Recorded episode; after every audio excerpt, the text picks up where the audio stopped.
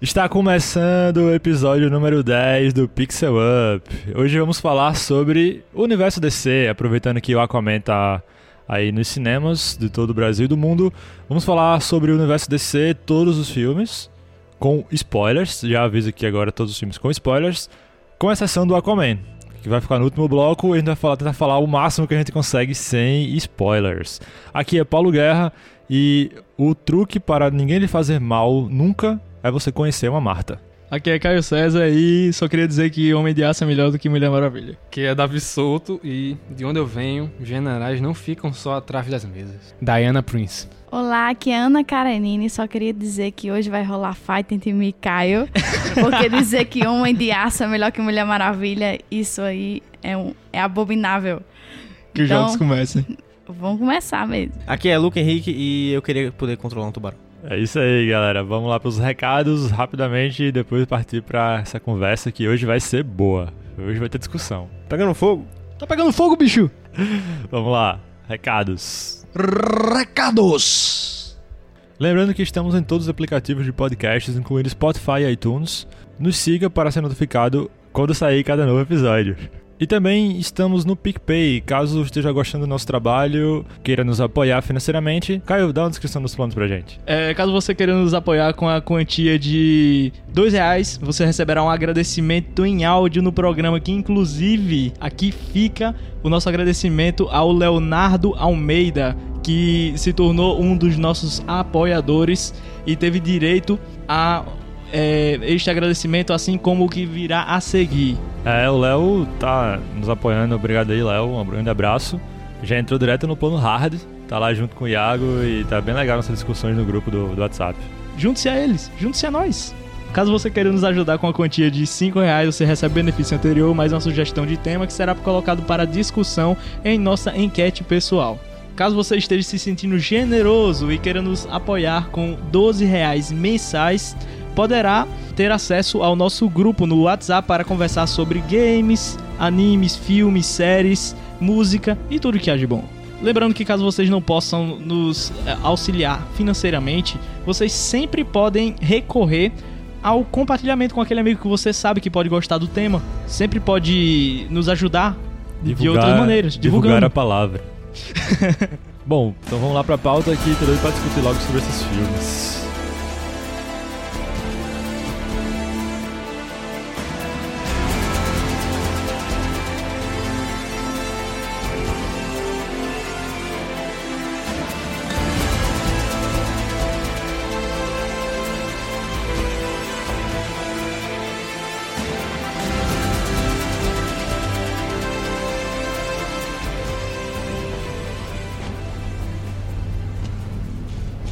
Sei que você roubou o Codex, Jorel.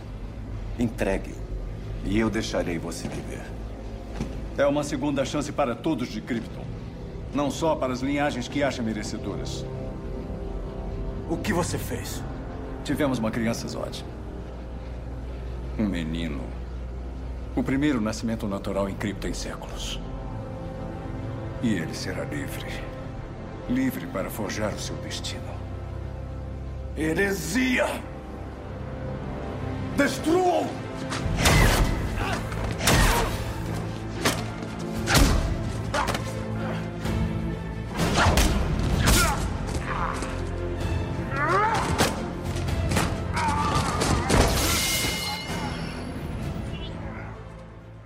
Então vamos lá, galera, conversar sobre o universo DC, né? Um universo polêmico. É universo DC ou é universo sub? Universo o quê? Nada não. Você não fez isso não. Eu não entendi o que você falou. Universo DC ou subir? Ah, meu Deus. A galera já tá- tá fechando o podcast agora. Obrigado, Não, não. obrigado. Eu não sei como continuar depois disso. Foi tão ruim que foi meia hora pra entender. Mas quando ruim que- entendeu, ainda deu aquela risada. Foi tão ruim que nem subiu. Ah, Ai, não. meu Deus. Tá com muito teste de resistência, você está botando. É isso, galera. Terminamos por aqui. Tchau. Tchau, valeu pessoal. Não, agora falando sério. Vamos falar sobre esse universo polêmico que se a gente comparar com o universo da Marvel, é porque nem todos os filmes foram bons. O da Marvel também não, mas vamos deixar a Marvel para outro programa. Vamos falar só da DC hoje, DC Comics. Lembrando que nós iremos salientar fatos ligados aos filmes, então não corre nos comentários para falar, não, mas tal capítulo acontece tal coisa, vocês ignoraram isso. Quadrinhos, né? Você fala? Quadrinhos. Não, vamos nos ater apenas ao universo do cinema. Sim, Ok. universo cinematográfico DC. O quadrinho vai ficar de fora, gente. Hum, Nem, nem comecem. Ah! ah! B. Esse é o som que a Não, gente imagina que eu- vocês O episódio, episódio é sobre o universo DC nos cinemas. Vamos tratar um pouco em blocos. É natural a gente poder ir de um, de um filme para outro, né? Mas vamos tentar fazer, seguir na sequência de lançamento. Começando por Homem de Aço, filme de 2013, estrelado por Henry Cavill. Seguido, depois de três anos, lançaram o Batman vs Superman, o tão polêmico até hoje, Batman vs Superman. Esquadrão Suicida, levemente polêmico também, né? Aquele soco no estômago. Mulher Maravilha, Liga da Justiça, fechando a primeira fase, entre aspas, a primeira fase da Universo DC. Também o filme que está atualmente nos cinemas, o Aquaman, para finalizar o podcast. E quem sabe falar um pouquinho do que a gente sabe ou espera dos, dos próximos filmes da DC. O Shazam, Liga da Justiça 2, Mulher Maravilha 1984, Cyborg, Lanterna Verde, Flash e assim vai. Então vamos começar com pelo Homem de Aço. Primeiramente, o que que vocês acham dessa, dessa nova versão do Superman? O Henry Cavill entrega o Superman legal e como é que, como é que ficou essa nova impressão? Eu me lembro que na época o pessoal tava muito com o pé atrás com o Henry Cavill, mas eu acho que ele entregou sim um bom Superman. Eu gosto do Superman dele. Eu não consigo ver outra pessoa com o Superman hoje. Inclusive, outros atores foram cotados para serem o Superman. Entre eles, o Armie Hammer, Matt Boomer, Joey Mag. Como se fala isso? Manganiello. Sei lá. São bons nomes, viu? E acredite ou não, Zac Efron. Não, esse aí não. esse aí não. Mas o, o, o Joey e o Armie Hammer, principalmente, eu acho. Eu consigo enxergar os dois como Superman. Eu também consigo. Eu consigo enxergar os dois como Superman. Mas o, o Henry Cavill tá, tá bem, bem marcante já. Só curiosidade, o Henry foi o primeiro britânico a interpretar o Superman. Todos os outros haviam sido americanos e ele tem uma carinha de americano, né? Não sei Ele lá. tem uma cara muito americana. É, eu não sei porquê. Eu, eu mesmo não sabia que ele era inglês. Os americanos são os filhos dos britânicos rebeldes, né? Assim. lembrar disso. Eu acho que esse ator ele tem tanto o estereótipo físico quanto eles conseguiram no, no filme, né, nesse último, nessa última versão do Superman trazer bem o estereótipo do Superman, tanta questão moral, né, o comportamento dele e tal. Eu acho que ele ficou assim perfeito no papel, não tem não tem o que reclamar não. Realmente é o, o estereótipo do Superman, né? Você vê nele o Superman.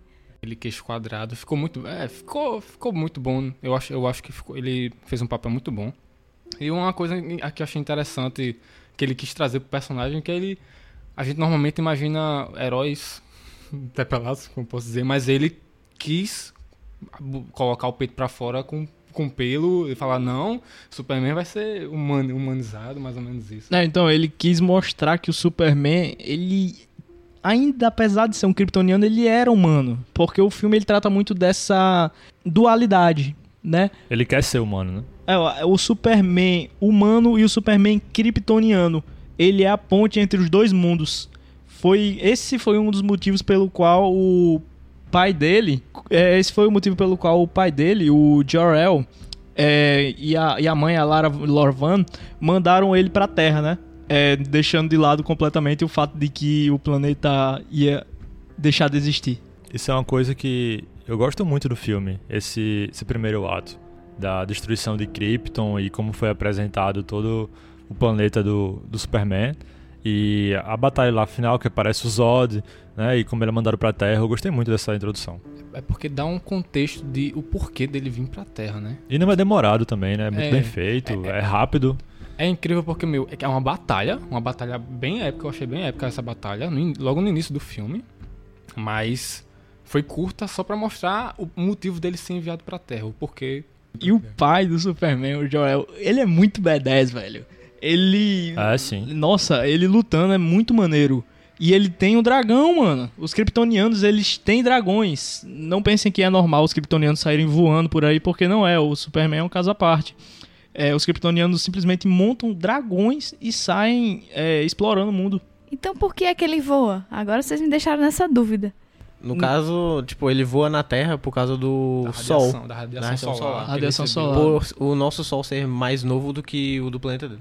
Então, também tem outro fator, porque as células do Superman são diferentes dos outros kryptonianos, né? Que o pai dele fez uma junção com o núcleo do planeta que era que servia como força matriz para criar os genes dos, dos filhos do- de Krypton, Uhum. que eles não eram criados de maneira convencional, de maneira sexuada.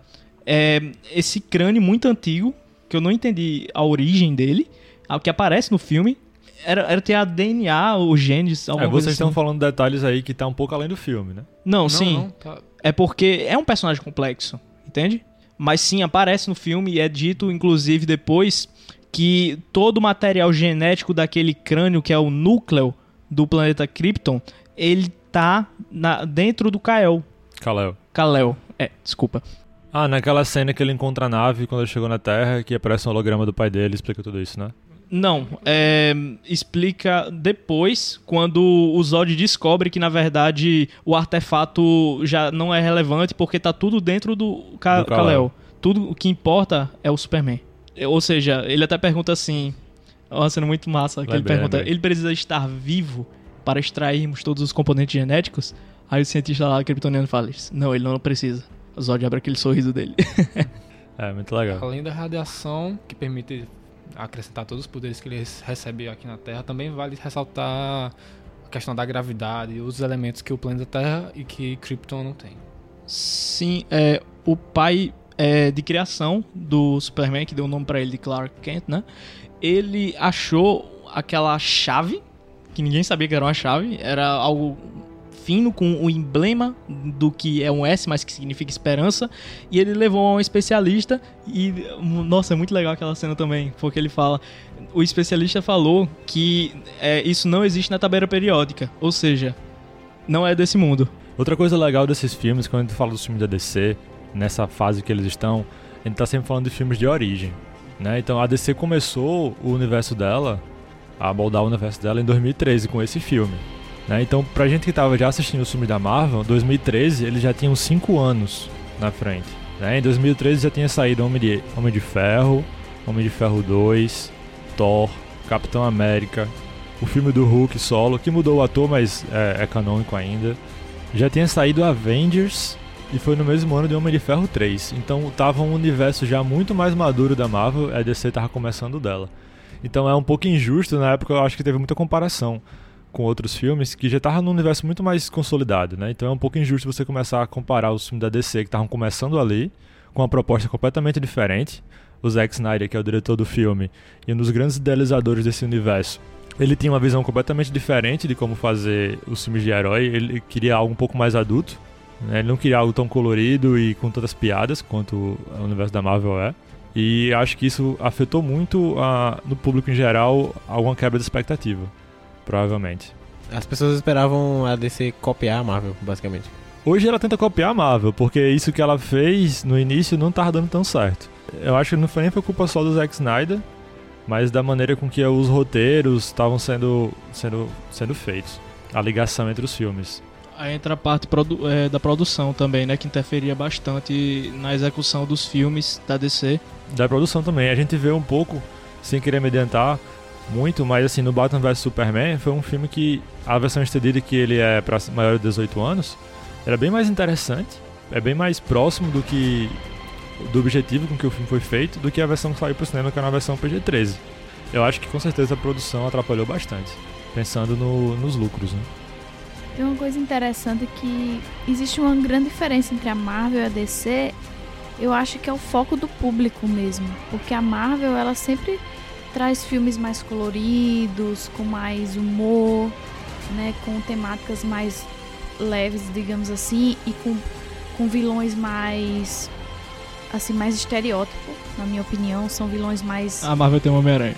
é, tem, tem o Homem-Aranha, mas já a DC ela traz, você dá pra perceber pela direção dos filmes algo mais obscuro, né? Uma coisa mais um, talvez para um público mais velho, né? Então acho que tem um pouco de diferença em relação ao público do, dos dois universos, né? Apesar de que a maioria das pessoas assiste os dois, né?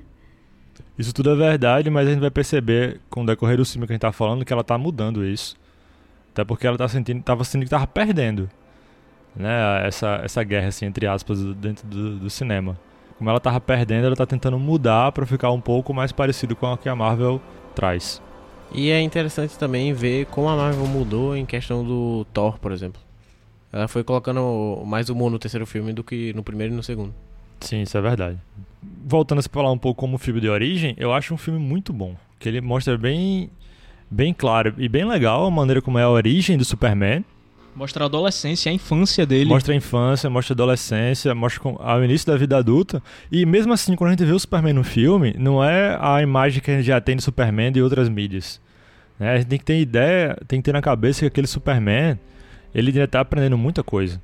E com o aprendizado vem muita coisa ruim também. Ele sofreu, ele percebendo aos poucos que ele era diferente. A cena dele na sala de aula vendo o coração da professora batendo dentro dela e escutando tudo aquilo.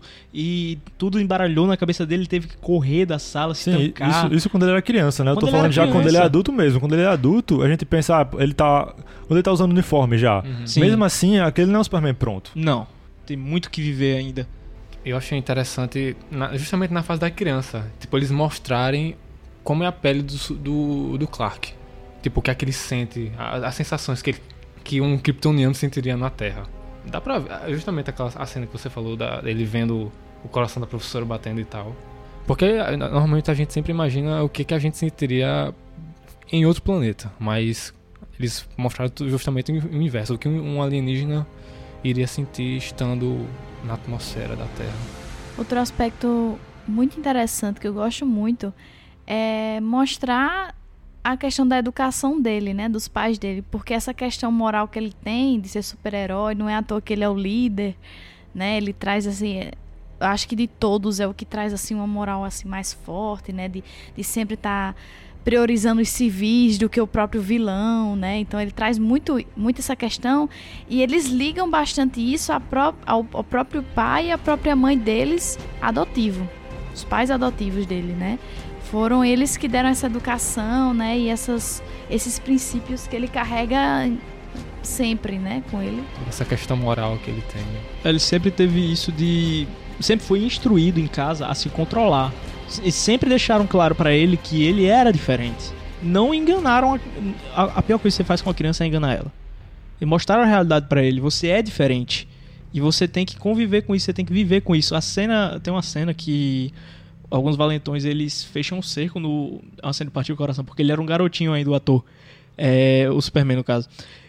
O, esses valentões eles fecham o cerco do Clark e nisso ele fica contra a parede assim, segurando uma barra de ferro e, e os caras perguntando, tipo, é isso que você tem pra mostrar? É isso que você sabe fazer? E ele lá se segurando, se segurando. Aí na hora que ele sai, a barra de ferro, tá toda contorcida lá.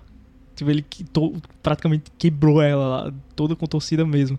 Aí o pai dele chega pra confortá-lo e isso, nossa, isso retrata muito Superman, porque ele tem uma raiva dentro dele. Isso é mostrado em diversas e diversas ocasiões é, nos quadrinhos. Só citando por cima mesmo. E, o pai, e ele fala pro pai: Eu queria ter quebrado a cara dele. E o pai: Eu queria que você tivesse quebrado. Uma parte de mim queria que você tivesse quebrado a cara dele. Mas não ia resolver nada. Então ele sempre era instruído a isso. Essa construção do Superman, cara, isso foi tão bem feito. Pra mim foi muito bem feito. Isso foi bem feito na construção do personagem, eu concordo. Mas quando a gente pensa naquela batalha final do filme, isso foi esquecido. Aí é onde tá um erro, um grande erro que eu acho do filme. Porque quando ele tá lutando com o Zod, ele acaba destruindo a cidade inteira. Isso foi o que fez muitas pessoas não gostarem do filme e ele esquece disso. Então ele destrói a cidade inteira, basicamente. Em nenhum momento ele tenta levar a luta para um local deserto, por exemplo, que ele poderia ter feito. Atraído o Zod para outro local. Ele não fez isso. E no final ele ainda mata o personagem, né? É, porque ele ia assassinar. Sim. Eu entendo que ali foi uma necessidade de matar, não vejo problema nisso em nenhum momento. Mas o fato dele não ter demonstrado preocupação com os civis, ele, ele mesmo jogava os Zod em cima dos prédios e, e tudo. Então isso aí eu acho que foi um erro do filme, que eles tentaram Foi. corrigir no Batman vs erro, Superman depois e tudo. Meio que contradiz o personagem. Eu acho que na, na, na maioria dos heróis da DC, eles têm esse princípio de não, não matar. E, tipo, sem, preocup- sem se preocupar com o civil. E aí, meio que contradizeram isso nessas cenas. Contradição. É, pra mim esse é o único, para mim esse é o único problema do, do filme, sim. no geral. Fora isso, eu acho um, um belo filme de origem, sinceramente. Arrisco dizer, não tá incluído nesse universo, mas eu acho que é um filme de origem mais interessante que o Batman Begins, do Nolan. Uau. E é, falando nessa falta de preocupação, né? Tipo, as lutas parecem estilo Dragon Ball, né? Foi, a- foi o primeiro filme que eu vi na minha vida que tinha luta boa e porradaria, tipo, pessoal saindo voando. E eu realmente fiquei preocupado com os civis, porque, tipo, ele queria defender todo mundo, só que ele acabava com os prédios. Aí eu fiquei. Tá, Não faz sentido. Teve uma coisa que me incomodou nas lutas. Muita repetição, tipo, de pegar o inimigo E tanto. jogar fora. É, não, não só jogar. É, é, A se você- coreografia da luta, né? você tá. Exatamente, de pegar ele especificamente pelos ombros e levar ele até um local, algum objeto Pra que, destruir. que vai se quebrar. Aquele objeto vai se quebrar. E digo, isso se, re- se repete muitas e muitas e muitas vezes. E- E tem uma hora que a gente fica, tá, a gente já entendeu. É, a gente já entendeu. E o pior, que, tipo, é, parece que dá dano, mas não causa dano. Não assim. causa dano no- neles. É. É Ou seja, ou seja, foi feito só pra destruir a cidade inteira. Né? É, praticamente. que a cidade inteira foi, foi destruída assim. Agora, a- o efeito especial da destruição dessa cidade, cara. Não, era. É quem bom. tava, Meu quem amigo. tava em êxtase era o cara da, da edição visual, né, do filme. Sim. Porque ali foi, foi todo o trabalho dele, total. Então, era o objetivo deles mesmo, era impressionar quebrando tudo. Conseguiram impressionar no sentido de a destruição ficou bem feita. Você olhava a destruição e falava, caramba, mas quando você parava para pensar no contexto, você Aí quando, quando o Luca fala que parece Dragon Ball, eu concordo completamente. E inclusive é porque o Goku é o Superman japonês, não é isso? É. Inclusive tem muitas comparações, tem fanart de fusão deles. Não, é total comparação. Tipo, o cara veio de um planeta que tava sendo destruído, chegou na Terra, ele tem superpoderes e tal, e ele salva o mundo. É a mesma história. Tem um praticamente. Superman praticamente japonês, é, é a mesma coisa. Não que isso seja negativo, só, só um, que é uma clara referência, né, do Superman.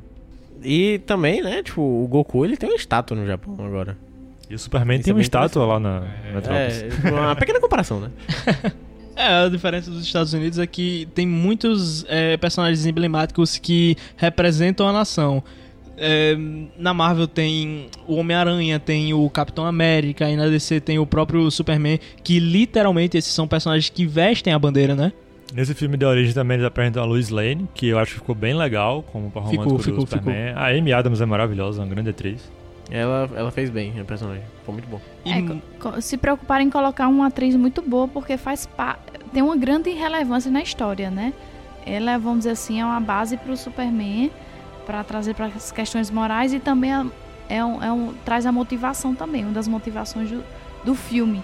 Basicamente, em todo filme que tem o Superman, ela aparece. E com alguma relevância. E outra, é uma personagem bem construída. Eu pelo menos achei. Ela, ela não é um poste. Totalmente bem construída, não só nesse filme, como em todo o universo. Ela Sim. evolui bastante. Bem construída e bem forte.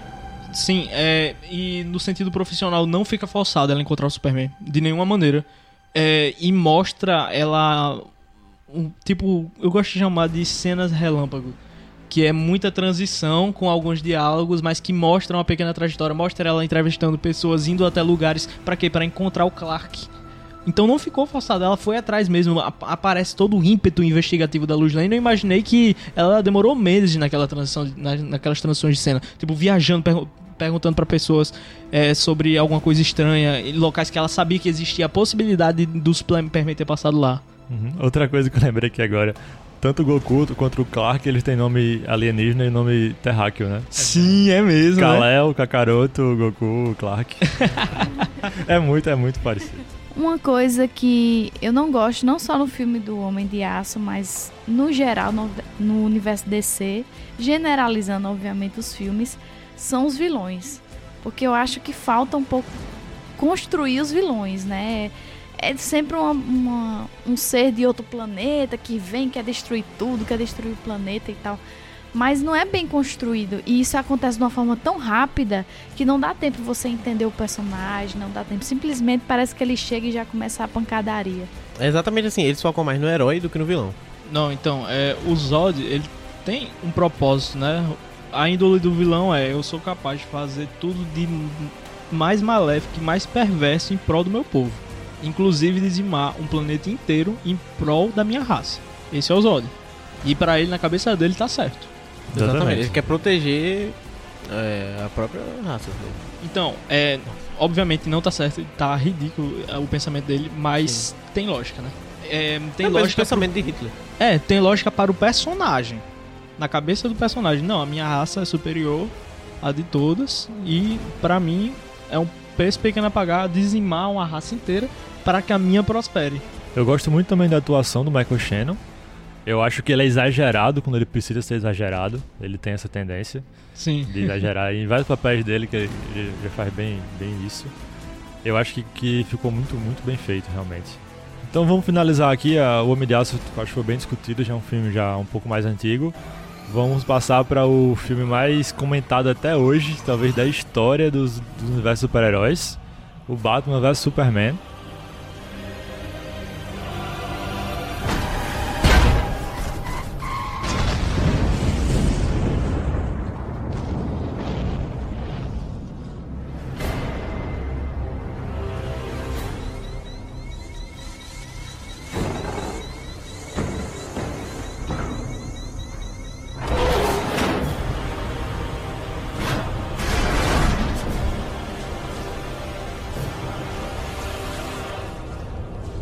Próxima vez que acenderem sua luz no céu, não apareça. O morcego está morto. Enterre. Considere isso misericórdia. Me diz.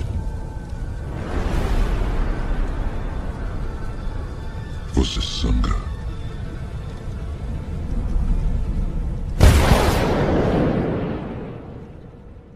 É um filme que ele chegou causando já nos trailers. Eu acho que a gente pode falar com certeza que boa parte do hype dele veio dos trailers. Acho que foi o primeiro. O Esquadrão Suicida ele criou um hype com um trailer muito grande também. Mas eu acho que a DC acertou pela primeira vez nos trailers, ou errou, depende do ponto de vista, já no Batman vs Superman. Eu acho que errou porque não colocou a cena que hypou no filme. Do jeito que era. É, justamente, a cena foi modificada pro filme. Na versão estendida, a versão do diretor do Zack Snyder, a cena original tá lá. Entendeu? É uma versão bem interessante. Outra coisa que eu queria falar, já tocando nesse assunto, é um filme que saiu pro cinema PG-13, ou seja, pra a- acima de 13 anos. É um filme que não pode ter sangue, etc e tal. E depois ele saiu uma versão estendida com, com a edição, do, com corte do diretor, pra maior de 18 anos. Que acrescenta meia hora de, de cenas, muda um pouco a ordem das cenas e é violência muito mais solta e próxima do que ele tentou fazer com o Batman nesse filme. Né? A primeira coisa que eu tenho que falar aqui no Batman vs Superman é que se a gente teve um filme de origem para o Superman, a gente não teve um filme de origem para o Batman. Por quê? Eu acho que tem muito do fato de ter uma trilogia recente finalizada já nos cinemas E aclamada. do Nolan e aclamada. Que nenhum, nenhum dos participantes daquela trilogia quis entrar no universo DC. O Nolan falou: não, no meu universo aqui é mais pé no chão, não existe superpoderes, eu não vou participar de novo filme do Batman nem nada. Christian Bale, que fez o Batman, mesma coisa, não quero participar. Então eles tiveram que ir atrás de outro cara, que pra mim foi um grande erro. Não consigo gostar de um ator que tem cara de parede. Desculpa, Ben Affleck. Eu, eu, eu, eu, é, Eu vou ter que abrir um parênteses. falar, eu falar. Vou ter que abrir um parênteses agora. Paulo falou desse homem a semana todinha. Eu não sei se ele realmente odeia ou se ele tá secretamente apaixonado, porque ele fala muito desse cara, velho. pela É o- cara que ele tá fazendo agora. não Pela mesmo. cara que ele tá fazendo agora, ele não está. Ele tem um altar em casa. Ben Affleck é tipo o ator preferido de Paulo. Desde que eu conheço ele, Nossa. ele ama Ben Affleck. Quando eu quero tirar onda com ele e fazer raiva a ele, eu falo, ah, É Ben mesmo, Affleck. Paulo? Eu não sabia. Gosta dele desde Demolidor, né, Paulo? Nossa, não. Ui. começou, começou desgostando pelo Demolidor, certo? Não, é porque é o seguinte, eu não acho que. Muitas pessoas vão discordar de mim. Muitas pessoas ah, falam, ah, ele fez um Demolidor ruim, mas ele fez um bom Batman, fez bons filmes. Eu acho que o Ben Affleck ele pode ser ótimo atrás das câmeras, Hum. certo? Como roteirista, como Ah. diretor, certo? Mas como ator, nem ele nem o irmão, Casey Affleck, eu acho uma vergonha. Eu vou, eu vou pistolar logo aqui. Essa, fa- essa Eu acho- família Affleck. Eu acho uma vergonha o Casey Affleck ter ganho o Oscar pelo Manchester by the Sea. Eu quero tirar esse assunto. Mas sério mesmo, eu acho que os dois eles não têm expressão. Eles são atores fraquíssimos, fraquíssimos. Não consigo sentir nada do- da interpretação deles. Eu acho assim que ele pode ser até um bom diretor, fazer um bom roteiro, mas como ator, paciência. É porque eles são pessoas influentes em Hollywood. Pois é, tem o din Essa é a questão. Mas eu concordo plenamente com o Paulo. Eu também não, Não acho assim que pra um filme tão grande como esse, né, para um personagem tão icônico, onde se espera tanto colocar um ator que a gente sabe que não entrega tanto assim, né? Ah, O que me surpreende é que tem críticos aclamados, pessoas que conhecem muito, brasileiros e estrangeiros inclusive, que eh, gostam muito do Ben Affleck. Ah, e eu não consigo compreender. Então, se um dia alguém quiser explicar pra mim, manda uma mensagem aí. Cara, a Nina resumiu o caráter de todos esses É, acho que, acho que aqui ninguém... nos bastidores. É, puxa saco. Não, pois é, isso aí. Enfim, o Batman vs Superman, o problema não foi só o Ben Affleck, certo? Eu acho que ele é mais uma das coisas lá que, que não ficaram legais. A proposta desse Batman, como a gente falou, teve um pinguinho de origem, né? Teve. É. Eu, eu, Nesse filme. eu Esse, esse, Eu acho que esse filme não foi tão. Pra mim, não foi tão bom, justamente porque o, o Batman não teve peso, não teve a origem dele naquele universo. Porque, beleza, teve a trilogia, ok. A trilogia pra mim é ótima, mas. É, é só te- é justamente, só teve um pinguinho no início da origem dele. É, e é porque eles também não querem mais ficar repetindo aquela origem do Batman, que eu acho que até quem não nasceu já sabe. Né? Até a geração que tem 3 É, anos de idade é, hoje já sabe que o Batman é aquela mesma origem. A mesma coisa do Homem-Aranha. Também não teve a origem né, do tio Ben lá, que todo mundo já sabe isso. Então eu, eu compreendo não ter mostrado essa parte no filme. Mas eu acho que merecia, tipo, apresentar. Porque esse Batman, ele é mais dark ainda, eu sinto. Mere... Eu acho que merecia ter tipo, pelo menos um filme dele apresentando esse, esse Batman dark. Sabe o que merecia? Merecia mostrar a ruína do Batman. Quando foi que o Batman trocou completamente todos os ideais dele por, por pelaquela matança? Quando é que o Batman começou a cravar o, é, o, O símbolo símbolo dele, dele. no corpo dos inimigos? Queimadura. O que é que aconteceu ali? Sabe? Eu acho que isso daí podia ser trocado. Eu acho que isso daí era mais importante para esse filme do que mostrar a origem.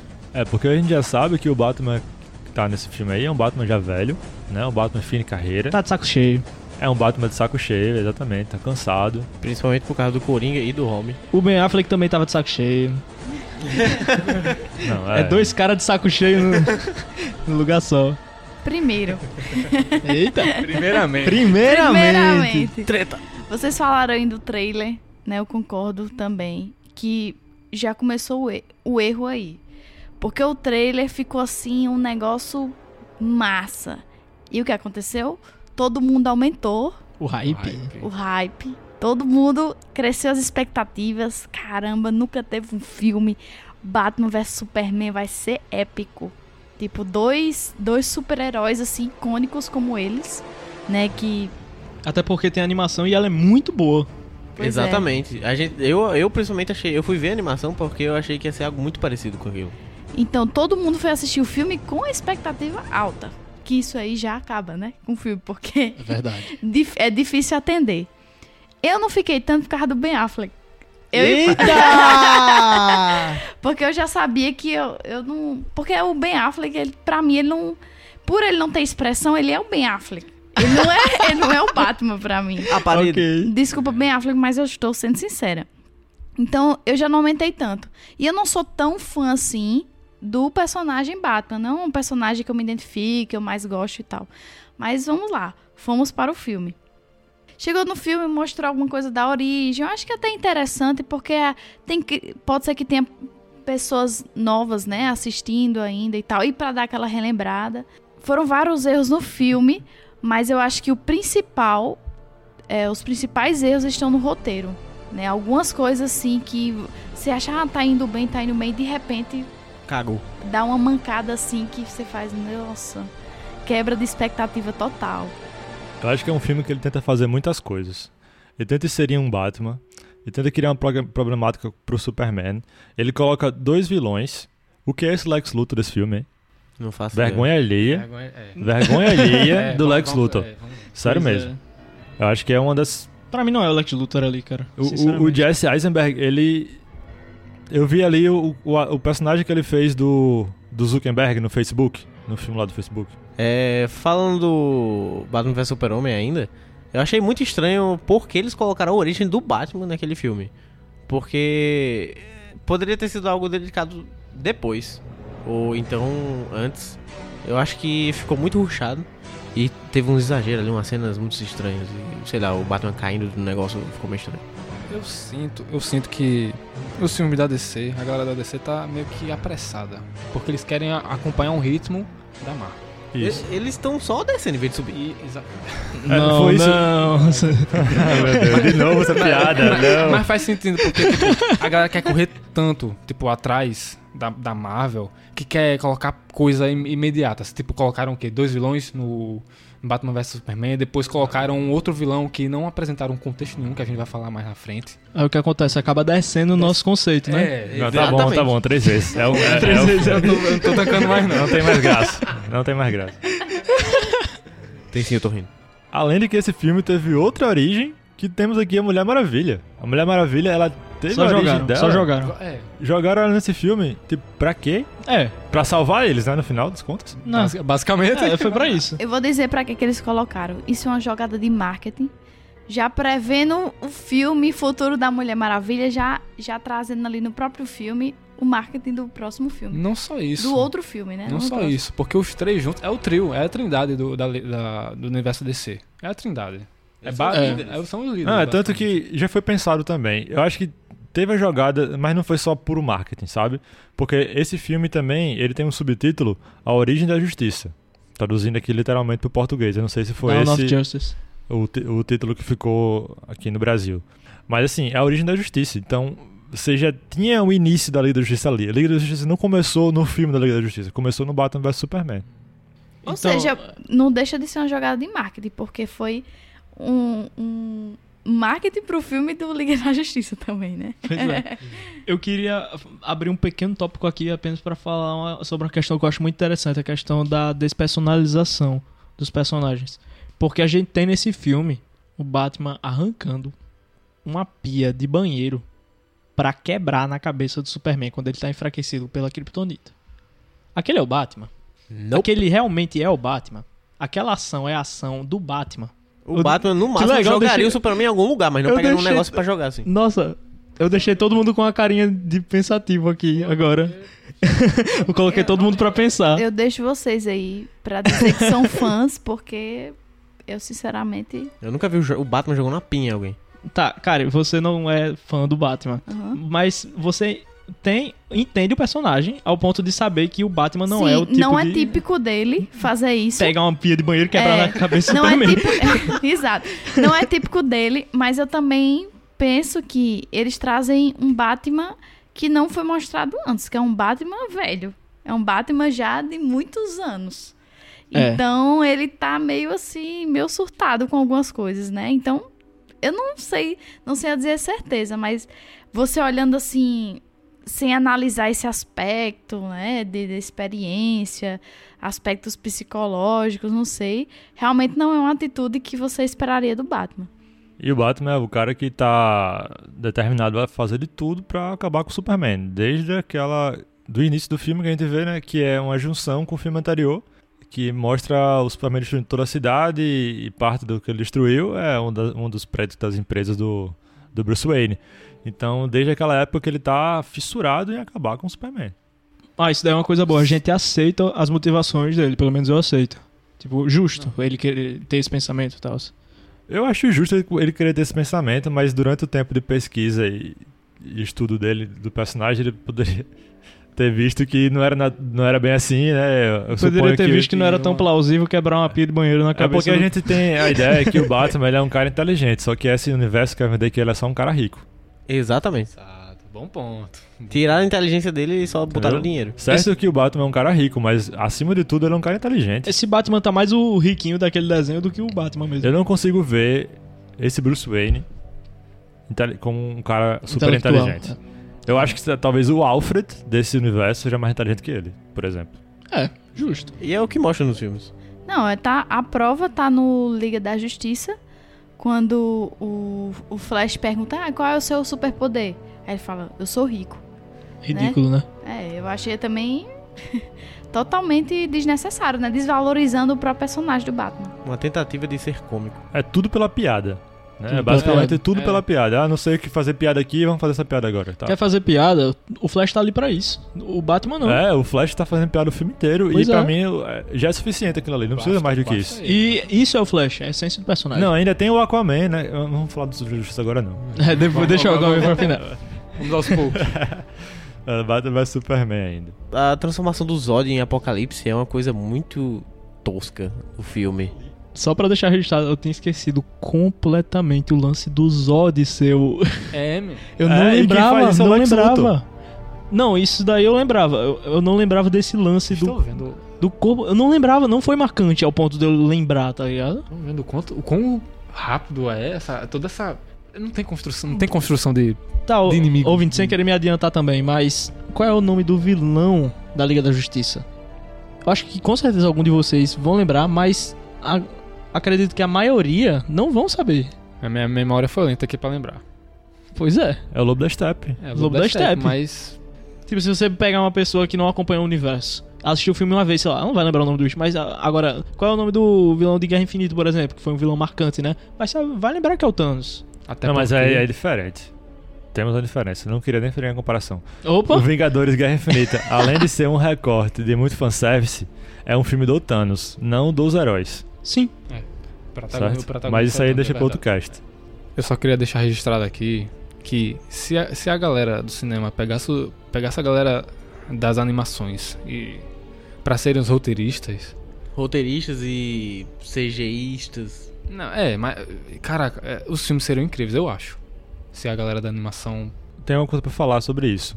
É, na Marvel, no universo Marvel, tem o Kevin Feige, que entende dos quadrinhos, entende dos heróis, que faz uma supervisão dos roteiros, e quando tem alguma coisa estranha, é o cara que tem o poder de falar com os caras lá e, e mudar, certo? A DC ela não começou com isso. Ela não tinha nenhum cara desse por trás. Já foi um Certo. erro. Ela começou a fazer isso somente a partir do filme da Mulher Maravilha. Então a gente tem aqui é, Homem de Aço, Batman vs Superman e Esquadrão Suicida. Esses foram três filmes que foram feitos sem esse tipo de suporte que você falou. Né? Então, isso aí a gente É um, começa peso, é um peso grande que eu acho. um, tipo, é um agravante. Sim, a gente começa a perceber a grande. diferença nos filmes depois que esse cara chega. São filmes que são bem melhores, né? Que é o Mulher Maravilha, o Liga da Justiça, que é melhorzinho, e o Aquaman também, que foi legal. Então, é muito importante ter alguém por trás, monitorando tudo isso. E pra quem gosta da DC, assistam um filme chamado A Morte do Super-Homem. É muito bom mesmo e eles colocam o Apocalipse muito bem melhor. Aí é uma coisa interessante de falar, né? Eles tiveram a coragem de matar o Superman no segundo filme. Eu, eu não esperava. Coragem ou loucura, né? Eu não esperava por isso. Então, Mas é o que acontece quando ele luta contra o Apocalipse. Eu né? me lembro de quando eu saí do cinema nesse dia. E eu me lembro que eu saí com um amigo e a gente saiu, tipo assim, sem, sem palavra. O filme deixou a gente sem palavra. Porque nem se passou na cabeça da gente que Superman ia morrer assim. Então a gente ficou muito surpreso. Não sei em um sentido positivo ou negativo, mas surpresos. E se essa foi a impressão, o objetivo que eles quiseram dar? Eu acho, eu gostei muito, porque eu sou muito a favor, principalmente assim, de histórias que já existem, né? Que aí, como de super-herói, que você já tem um, um vilão que é. que você já espera. Você já sabe o que ele vai fazer. Você já entende o personagem. Você já fica tudo muito óbvio. O que ele vai fazer é sempre o bem contra o mal. E você trazer algo inesperado, eu gostei. Porque traz realmente algo novo pro filme, coisas que quem é fã não tá esperando. Agora sim, eu mesmo sendo uma surpresa, eu sabia que de alguma forma ele ia votar. Sim, Porque. o filme não entrega tem- também. É, porque não- mesmo que não entregasse, alguma forma ia, ia aparecer, porque simplesmente não iam sumir com um personagem tão importante como o Superman. Na cena que aparece o caixão, que tem uma terrinha em cima, eu fiquei. Eu olhei pra tela e eu fiquei, mexe, mexe, mexe, mexe. e mexeu, e mexeu. Eu. Não, eu acho que. Eu, ainda bem que eu não fui o único, mas eu dei um grito em cima, eu fiz. "Aê!" mas outras pessoas também deram, então, ah tá, eu não sou o único estranho aqui. Cara, imagine, tipo, beleza. Ele morreu nesse filme. Imagine se tivesse outro filme. E aí no final desse outro filme, a terrinha, tipo, tinha uma cutscene é, mostrando, tipo, um um pós-crédito mostrando a terra mexendo. qual seria, tipo, sua reação seria melhor nesse outro filme com uma surpresa que lhe- Agradável. agradável, que lhe, lhe deu uma esperança, tipo assim, o cara morreu em outro filme, você vai apresentar outro filme e só no final desse outro filme você sabe que o Superman tá vivo. Tá, eu Como é que acho ficaria que pra você, tipo, essa ordem? ia ser algo parecido com o que eu senti. Desculpa, mas eu vou ter que tocar nas terras da Marvel. eu acho- É quase impossível não mencionar. Mas é, nos trailers de Guerra Civil, eles entregam o Homem-Aranha. Ninguém sabia que ia ter Homem-Aranha no filme, certo? E eu queria que aquilo tivesse permanecido uma surpresa pra mim, mas os trailers estragaram isso pra mim. Imagina você estar no cinema e do nada aparece o Homem-Aranha e você não fazia a mínima ideia de que aquele personagem ia aparecer naquele filme. Você não sabia, Luca?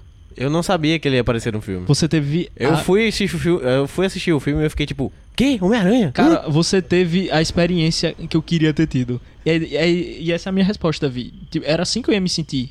Essa surpresa pra mim é um- ia ser algo muito importante. Algo que a Marvel roubou de mim com os trailers e que a DC roubou de mim com a terrinha mexendo com o Superman. Pois é, é- é- Bom, mas pelo menos o, o filme da. é, do Superman morrendo, ele que iria reviver, foi no filme, não num trailer. Pois é, foi no filme, pelo menos isso. Não, é, teve isso. Só que, vamos pensar, apesar de ter mostrado isso no final do filme, isso não teve nenhuma relação com a maneira com que ele voltou. Ele não verdade. iria voltar. Não Aque- daquele jeito. Eu acho que isso é até um, um- um problema no roteiro, porque ele não iria voltar naturalmente. Se não tivesse tido todo aquele negócio com a caixa materna lá que o pessoal da Justiça fez pra trazer o Superman de volta, naturalmente ele não voltaria. Eu nem lembro, pra você ter noção, nem Você lembro tem como é noção, que. Não tinha lembrado exatamente. Eu acho que eles quiseram dar um efeito de que ele voltaria, mas não que ele voltaria, tipo, saindo do caixão daquela forma. Isso da- aquele foi, eu acho que foi um momento mais de falar com o público do que, tipo assim, intrínseco no universo. Exatamente. Foi como uma mensagem de que ele ia voltar pro público. Foi um, como se fosse um diálogo. É, Oh, foi uma mensagem, mas que não tem sentido. se você parar pra pensar. Por, por que que ia tremer ali? Se ele não, não se mexe, se ele não ia... Não tem nenhuma relação. Então, eu não, eu não é, uma- enxergo. é, é realmente uma- um fato pra... então, pra é, exatamente. fãs, dá esperança, mas- dá esperança pro fã que É, exato, mas- eu não não enxergo aquele sentido. fa aque- aquela terrinha mexendo em cima do caixão como algo que aconteceu no universo. Eu enxergo aquilo como uma mensagem pro, do, do filme pros fãs. Eu acho que aquilo não aconteceu. Aí, aí já é muita sub- subjetividade pra mim, porque se apareceu ali pra mim é porque aconteceu. Aí não faz nenhum sentido você. Que metalinguagem é essa? Vai além do não, filme. é metalinguagem mesmo. Entendeu? É metalinguagem não, não, não, mesmo. você tá viajando aí. Você tá querendo aceitar uma coisa Poxa. que. Deadpool. Mas não faz sentido fazer isso. Fizeram e simplesmente ignoraram essa cena e resolveram fazer de outra maneira depois. É, eu acho que é mais fácil isso ter acontecido mesmo. Eu acho que merecia ter mais construção de filmes na DC, tipo, preparar a galera, não entregar no Batman vs Superman tudo de bandeja assim de uma vez só. Tipo, esse final merecia estar em outro filme. Eu acho que a batalha devia, tipo, apresentar os vilões da maneira mais correta. Tipo, a, a galera se apegar, mostrar uma origem do Batman mais diferenciada. Acho que tudo Fazer com menos pressa, com né? menos pressa. Tipo, eu não quero associar a Marvel também, desculpa, tá? Mas eles, eu acho que eles estão estavam querendo correr tanto pra acompanhar a Marvel que eles não ficou uma coisa mal, mal É um feita. pouco Ah, daquilo que eu falei no começo, né? A Marvel já tinha a primeira fase dela concluída. Já tinha passado Vingadores da Homem de Ferro 3, eles estavam apenas no segundo filme, que levou três anos. Né? O, o Batman vs Superman em 2016, o Homem de Aço foi em 2013. Então foram três anos para poder fazer o segundo filme. Então eles estavam realmente bem atrás, eles queriam já formar a Liga da Justiça ali e começar com tudo. Eu particularmente, particularmente, eu não me importaria se eles tivessem toda a construção em calma, bem feita que a Marvel teve. Eu acho que todo mundo que é fã esperaria por isso. Mas eu acho que ainda dá tempo deles Dá, fazerem dá, e eles estão mudaram completamente o A pegada. a pegada do universo e assim, o caminho é fazer filmes de origem, como eles estão fazendo. O A Mulher Maravilha foi muito bom, o Aquaman foi muito legal agora também. Vê, faz um filme de origem com uma história isolada, não precisa contar- juntar todos os heróis ao mesmo tempo. Né? E depois que tiver lá alguns filmes de origem, faz um filme juntando todos eles, que é a Liga da Justiça 2. Eu acho que ainda tem como ter bons frutos desse universo DC, sim. Eu tenho esperança. Eu também tenho. E ainda tem muitos outros personagens, né? Que não foram nem apresentados, que são da Liga da Justiça. Não sei quais deles vão, vão ter filmes, né? Alguns vão ter ainda. vamos esperar, né? Que são personagens assim. São heróis mais secundários, né? Não que não tenham relevância, mas nas, na- nas histórias são um pouco mais fazem secundários. parte da liga. É, né? Fazem um parte. Então, eu não sei até que ponto, como é que eles vão trazer esses personagens secundários para que eles tenham o hype que esses outros tenham, para trazer o pessoal para o cinema assistir né, os, os filmes deles para poder fazer o Liga da Justiça aí bem, bem completo. Dá pra fazer. É, Quem era o Homem de Ferro antes dos filmes? Entendeu? Dá pra fazer. Dá pra você pegar qualquer personagem e. Fazer, fazer as pessoas se apaixonarem né, pelo personagem. Sim, assim. com certeza. É totalmente possível.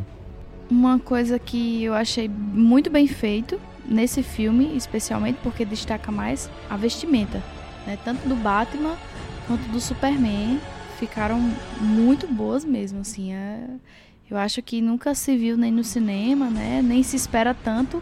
Eu não esperava tanto que fosse tão ser detalhada, tão bem feita como foi nesse filme. Não vamos esquecer também da Mulher Maravilha, né? Que também tá deslumbrante. Eu acho que Perfeito. todas, todas as roupas desse universo DC são muito boas. É, É do verdade. Batman é essencial porque ele tinha que se armar. Ele, ele virou quase um tanque. Porque ele ia lutar com o Superman. E ele é só o Bruce Wayne, homem, ele é um é. humano. Entendeu? Então ele teve que, além de todas as estratégias que ele teve que montar, ele teve que fazer a armadura mais resistente que ele conseguia fazer. Então ficou bem legal realmente a armadura. E assim, eu gosto muito da armadura porque ela esconde completamente o ator. Então eu acho que. e ficou perfeita essa armadura. É, é a fase do Batman. É a fase do Batman desse universo que eu mais gosto. É quando ele tá com essa armadura aí. Verdade. Paulo Ele- odeia o Ben. Aí não tem. ele tem como a gente terminar de falar desse filme sem citar a clássica cena, a épica cena da, do confronto entre o, o Superman e o Batman, em que os dois percebem que eles têm a mãe com o mesmo nome. Isso é muito tocante. É muito. é- eu, fiquei, eu fiquei emocionado. Eu pensei, não, isso daí. É, é um, é um da minha justificativo mãe também é completamente, é uma justificativa completamente plausível pra você desistir de todos os seus planos que você tá fazendo há dois, três anos, Pois é. né? E, e na hora de você concretizá-los, você vai desistir porque você ouviu o, nome da sua mãe. Vou ter que me abrir meu coração aqui. Eu chorei, gente. Poxa. Eu também fiquei bem sentimental na hora. Ei, o nome da minha mãe é veio uma pessoa- Perdão, que merda, hein, bicho? É, Que, que É, justificativa, é, pois que é. roteiro fraco. pois é. Por mais que você tenha, de- tenha dado dicas durante o filme, que tinha relação e tal. Cara, não justifica. É, um, não, é, um- não é um- justifica. é uma motivação muito fraca pra você colocar no, no ponto tão chave de um combate na parte final do filme. Sabe? É realmente é muito, muito fraco. Eu me lembro que na época veio alguém famoso a público, não- nunca vou me lembrar o nome da pessoa, pra explicar de uma maneira poética a cena. Que naquela, é, naquela, naquela hora que é, os dois partilharam aquilo, aquele, a- aquilo em comum, aquele fato em comum.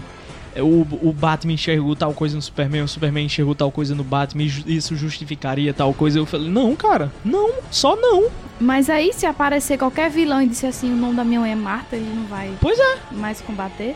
né? Realmente é uma justifica- justificativa muito fraca. Eu não sei nem como é que isso passou, né? Porque eles poderiam ter criado qualquer outra coisa, né? Sei lá, de- qualquer outra coisa, qualquer um, qualquer fã inventaria qualquer coisa que não fosse isso e seria mais plausível.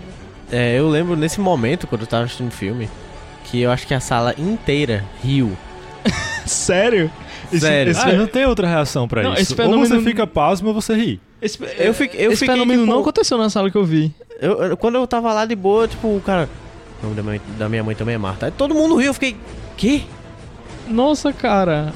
Vamos aqui fazer um exercício pra não falar que a gente tá só no hate. Tá? Vamos lá com calma. O Batman é um cara traumatizado por causa da perda dos pais. Certo? Por mais que nesse filme ele seja um cara já velho, mais de 50 anos provavelmente, e não tenha superado isso ainda, Nunca foi psicólogo. o que eu, o que eu acho muito esquisito, né? Porque se você pega um Batman jovem, como é um Superman jovem, ah, eu compreendo que ele ainda tem alguma sequela disso e tal. Mas um cara já maduro como o Batman, eu acho um pouco estranho que o personagem não tenha evoluído o suficiente pra ter superado essa perda. A gente já tá pensando no, Batman no final de carreira. Então, é, já daí eu já vejo o problema. Uma pessoa que já teria uma maturidade pra ter enfrentado os fantasmas do passado. Por mais que venham falar, não, o Batman sempre foi assim, mesmo nos quadrinhos. Então, pra mim, o erro já começa nos quadrinhos. Porque se um cara já tá, tipo, maduro, com 60 anos, sei lá, 50 anos, e ele não consegue mais esquecer a perda dos pais que ele teve com criança, eu acho que é um, uma grande falha na evolução desse personagem, certo? Então você tá lá no combate, vamos pro combate. No final, tá lá com, com a lança de Kryptonita apontada pro Superman. Aí o Superman fala: ele vai matar a Marta. Ou seja, que é coincidentemente o nome da mãe dele. O Batman pensou na mãe do Superman? Claro que não. O Batman pensou na mãe dele. Então, o que você tá falando da minha mãe aí? Foi justamente isso. Briga de criança de colégio. O que você tá falando da minha mãe aí? O que, que minha mãe tem a ver com isso? Não, pode falar Entendeu? qualquer coisa, mas não xinga a mãe. Então foi tipo isso o problema. Então, é... Não tem como. Alguém, alguém, alguém que explica, entende isso? Não, não. Por mais que eu tenha dado essa justificativa inteira, porque a justificativa do, do roteirista com certeza foi essa. Que o Batman é um cara traumatizado, tá? Quando ele viu o nome da mãe dele. Ok, ele pode ter parado. Tipo, ah, por que você tá falando o nome da minha mãe? Ele fala, não, é a minha mãe. Aí tá, então f, né? Aí morre. Ele fez até o gesto da lança entrando aqui. Não, seria a reação mais plausível, na minha opinião. Já que é. Tipo, era o Batman, como a gente falou, é um Batman que ele tava acima de tudo que a gente conhece do Batman. Ele tava super violento e tal. Então, foi completamente contra todo o que eles estavam construindo do personagem.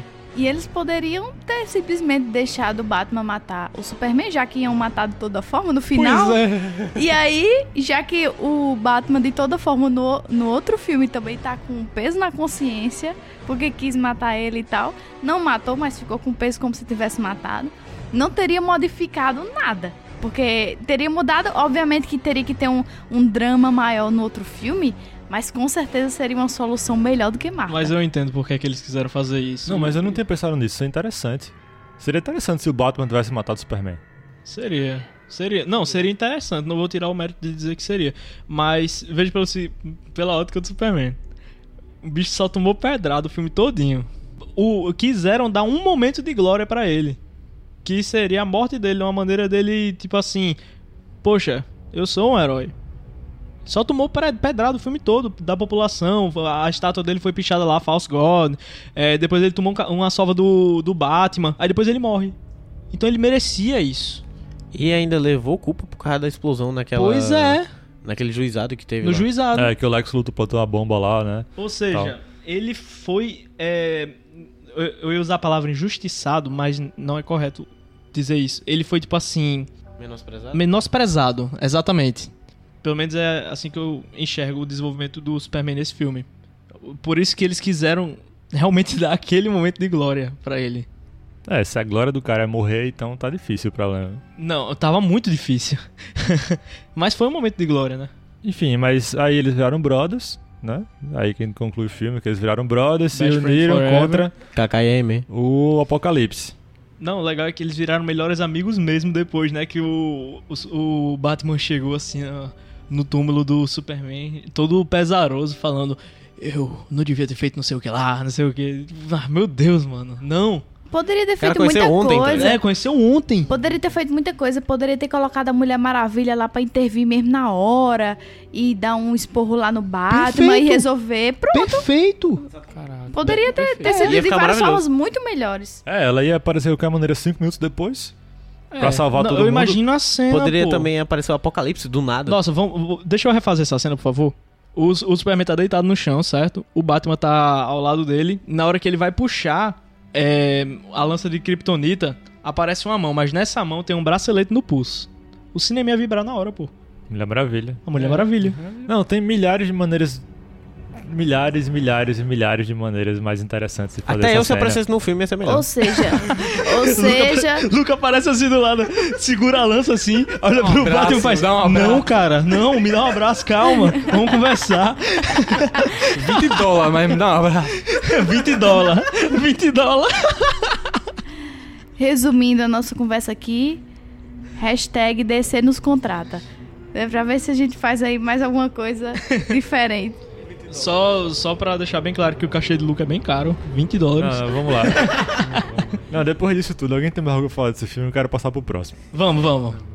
Se bem que o próximo não é lá tão convidativo, né? Ai, ai. A única coisa legal no próximo filme é o fogo. Aquele esqueleto lá. Vamos lá. Vamos lá. Babacas já estão aqui? Estão sim. Alfa, equipe Bravo comigo! merda é essa, Fleck? Solta a fera.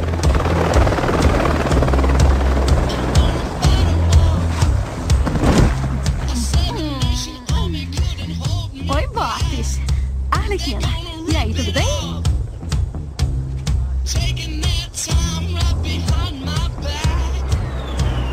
Hã? Como é que é? Eu devia matar todo mundo e fugir? Foi mal. São as vozes. Tô brincando. Eu, hein? Não foi o que elas disseram.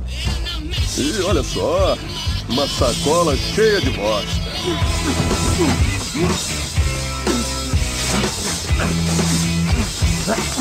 A casa é sua, Capitão Boomerang. Ai, aí, pega leve comigo, parceiro. Sossega o baixo. Eu, eu tava tranquilão jogando buraco com a minha vovó e veio esse cara me enfiando a Cala a porrada. boca, te pegaram roubando carregamento de diamante, vagabundo. Ih, fui eu não. Olha o Slipknot aí, o cara que pode escalar qualquer coisa. Isso. Boa diversão, seu lixo.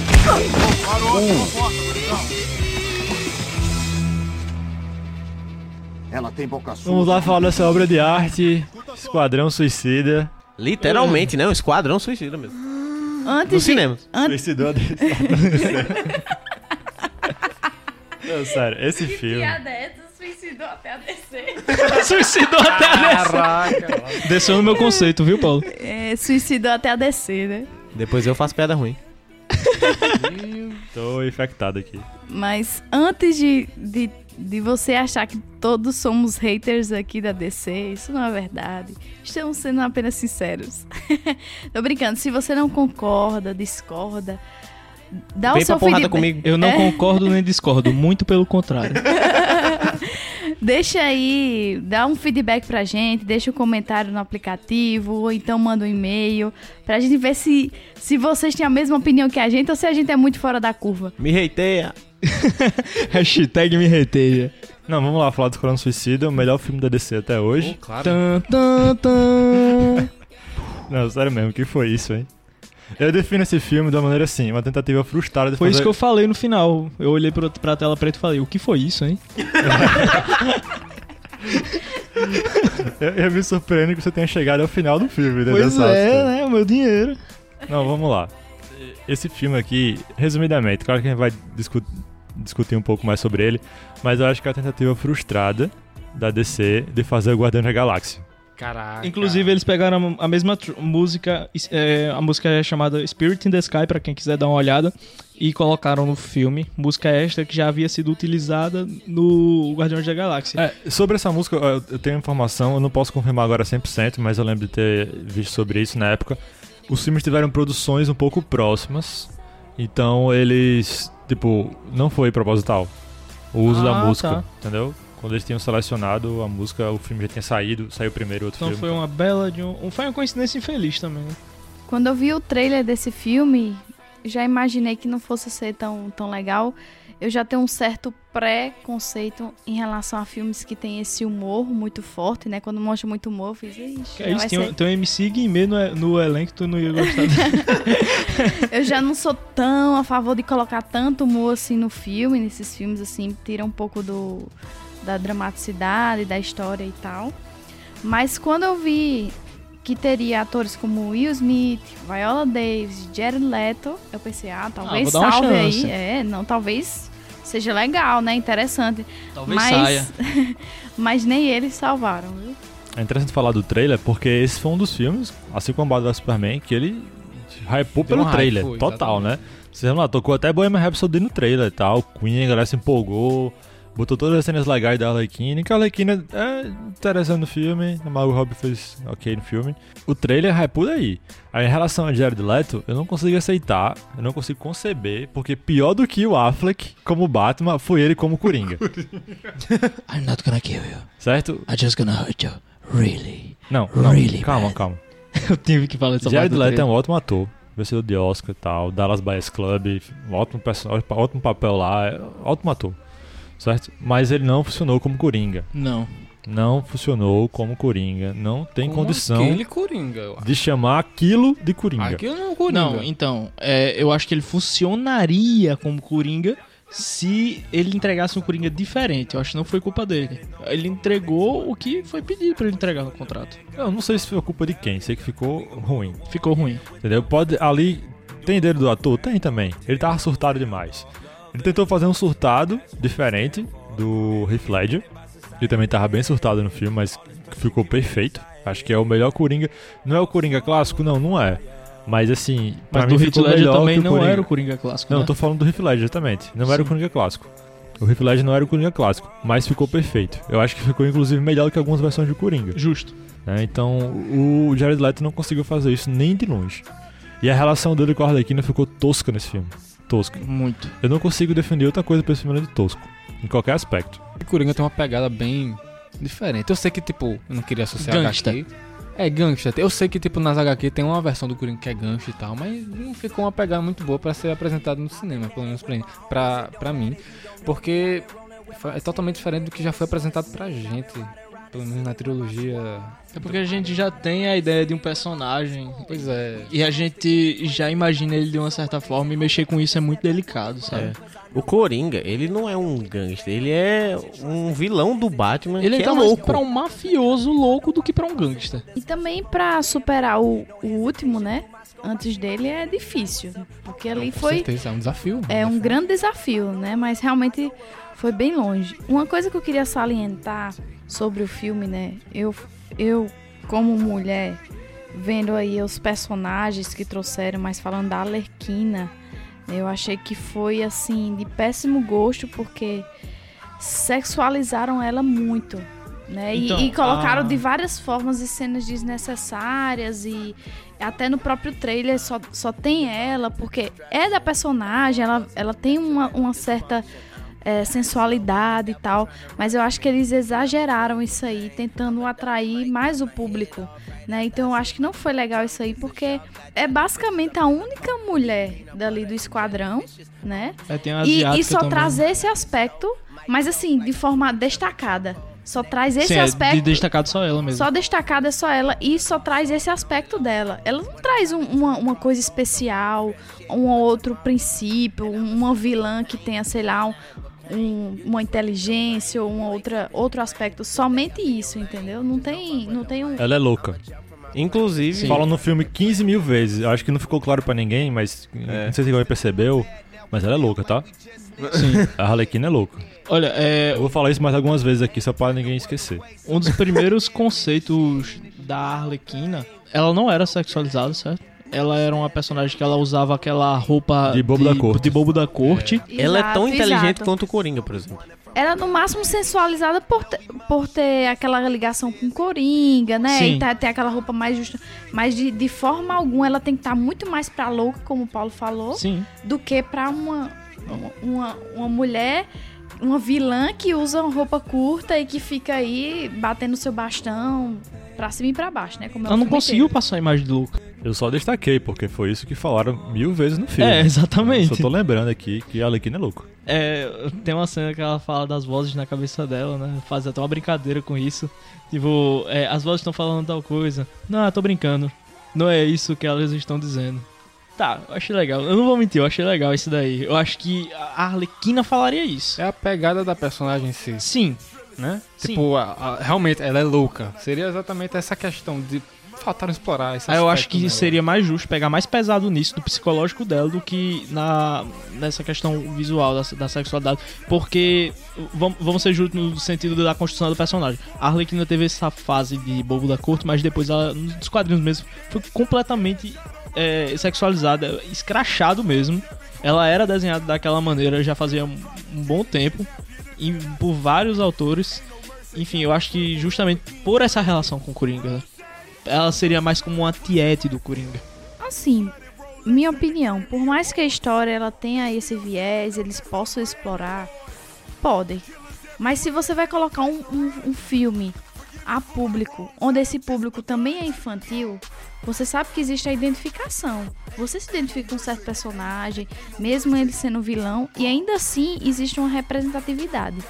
Né? Então eu acho que é muito importante, se não tem uma outra personagem, ao basicamente a única personagem feminina que é apresentada no filme, você só mostrar esse lado, destacar somente esse lado, sendo que na atualidade a gente sabe que essas coisas devem ser evidenciadas de outra forma, eu acho um grande erro, né? Porque é um filme atual. Se fosse um filme antigo, eu não diria, não diria nada. Mas como é um filme atual, eu acho que tem essa responsabilidade. É, outra mulher que participa do filme com um certo destaque é a Viola Davis, que faz a Amanda Waller. que é a mulher que organiza ali o esquadrão, né? O esquadrão suicida.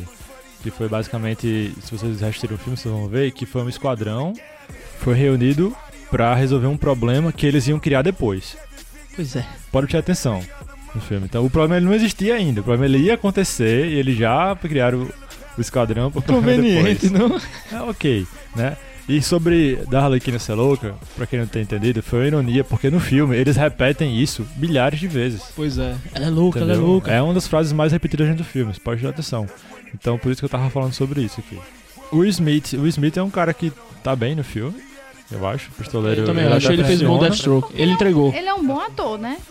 Não tem como fugir muito. Eu falei Deathstroke, não foi? Foi pistoleiro, pistoleiro. Pistoleiro. Eu falei Deathstroke, tá ligado? Eu acho assim, quem escapa. A Arlequina, a Margot Robbie, ela atuou bem pro que foi proposto pra ela fazer. A questão de você gostar ou não do personagem vai de cada um. É como o caso do Deadpool, por exemplo. Não vai falar que é um filme ruim? Não, não é um filme ruim. É um filme que eu não gosto, por exemplo. Não, é um filme que não é pro nosso gosto.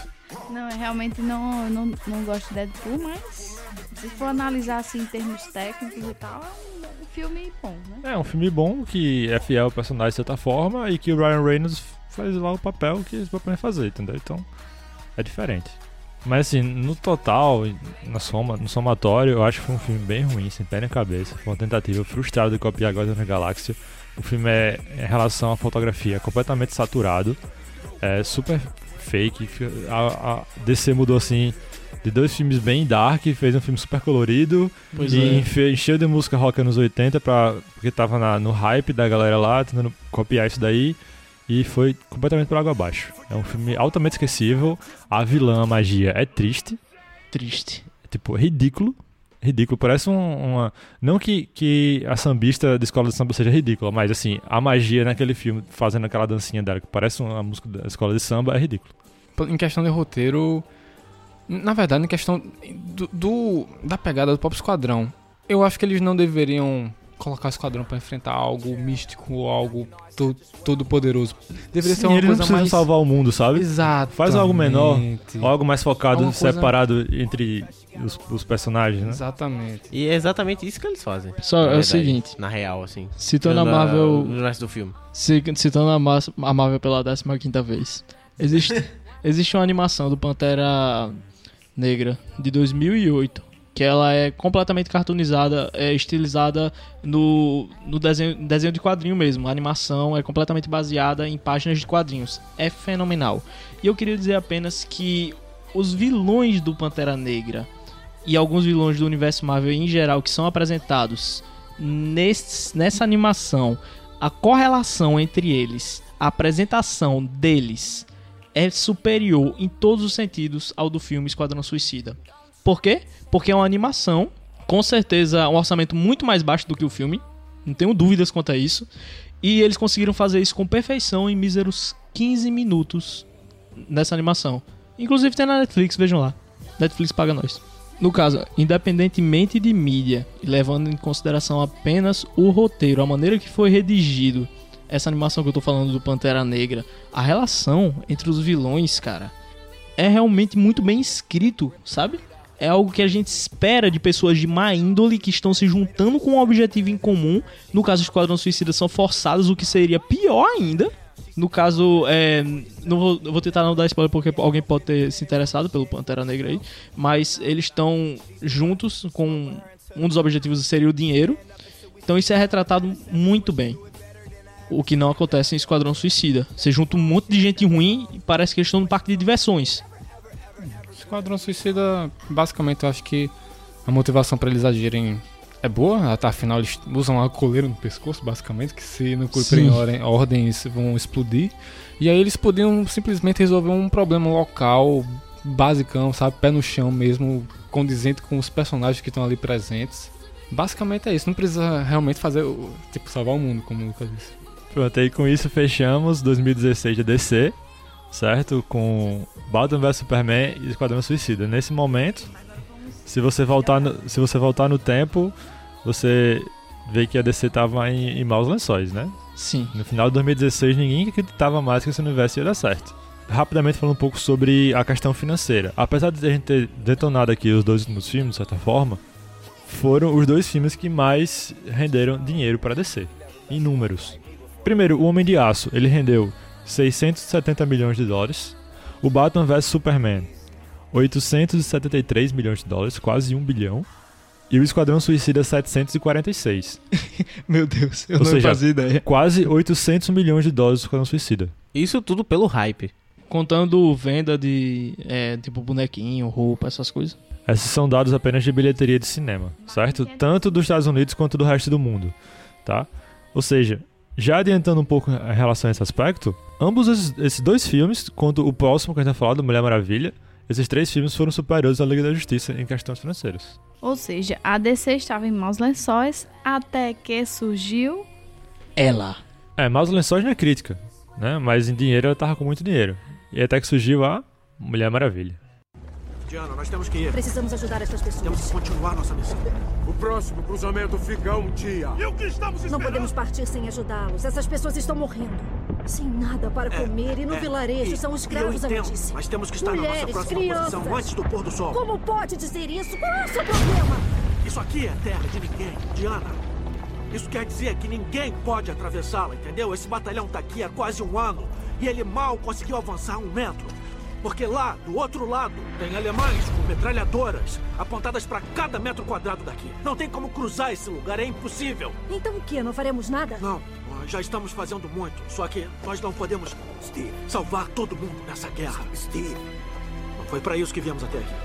É, Steve.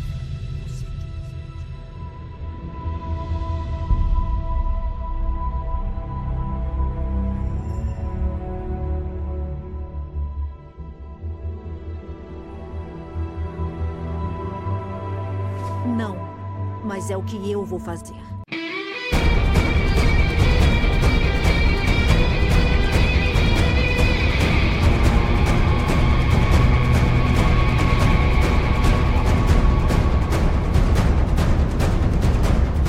Mulher Maravilha que chega com esse, essa guitarra irritante. Meio xoxa. Não é irritante, é muito legal. Essa sim, é guitarra horrível. é muito irritante. Não, é muito Vocês legal. Eu brochei quando eu vi essa música. É o meu filme favorito da DC até agora.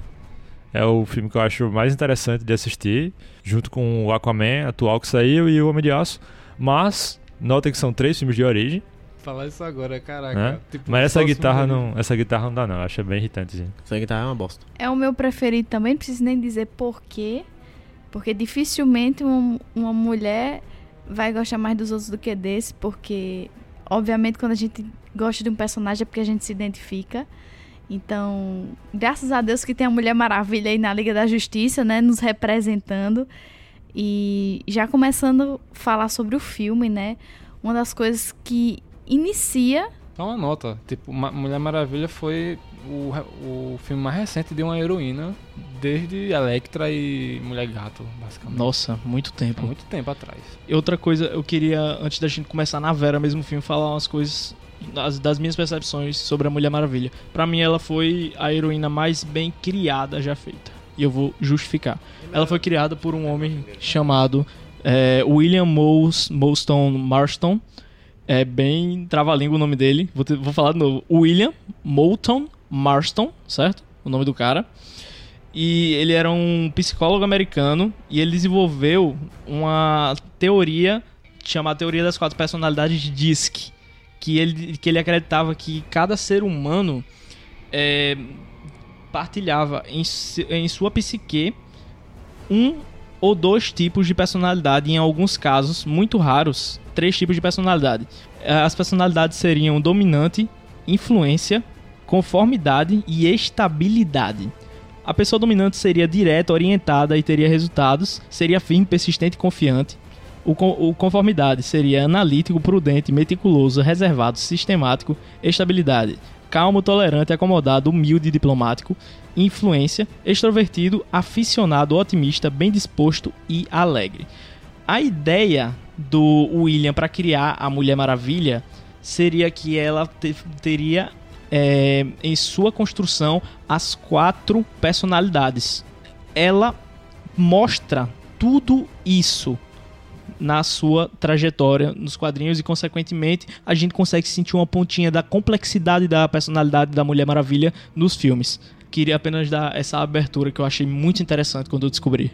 O filme ele já inicia com, com as Amazonas, né? Então eu acho que isso aí foi genial, porque como é um filme de origem, eles focaram mesmo, né? E não foi uma parte curta assim, foi bem, bem prolongado foi bem né? estendido, né? Deu para conhecer não só a própria Mulher Eu Maravilha. queria mais Amazonas no filme ainda. Não, não aprofunda não só na Diana, mas também na mãe dela, né? Nas personagens ali ao redor, na tia dela.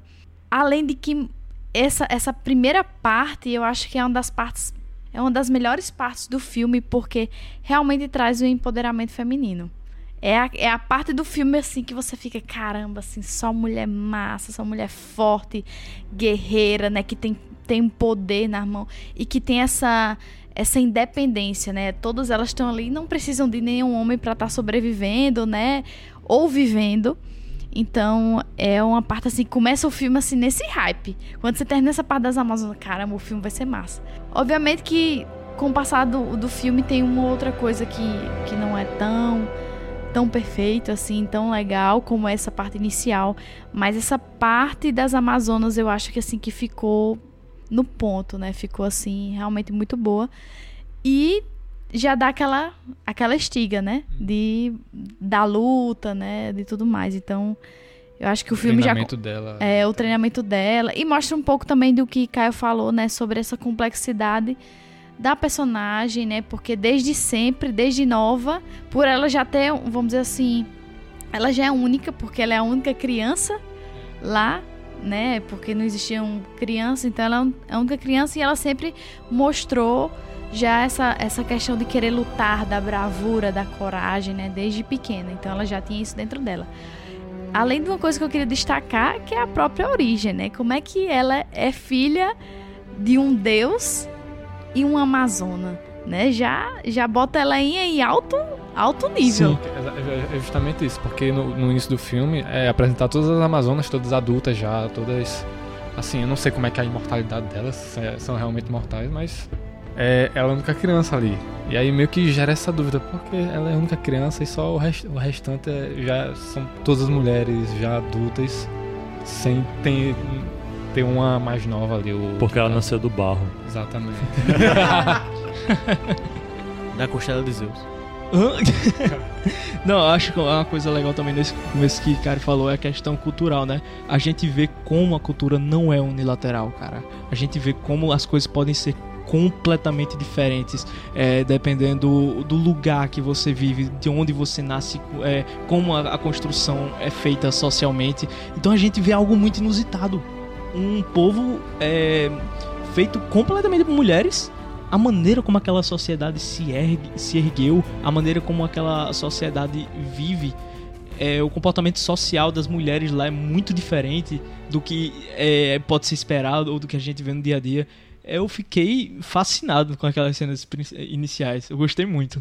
Tem uma parte do filme, que, inclusive, que ela tá com um personagem, com o Steve, né? Que, ele, que ela tá indo pra Londres, no navio, né? E eles estavam falando sobre a. Ele perguntando as coisas pra ela, tirando a, cu- a curiosidade, A né? gente vê justamente todo esse meio que Sim. conflito de.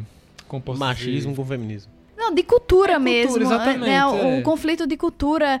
E ele não imagina que uma mulher ela pode se satisfazer sozinha.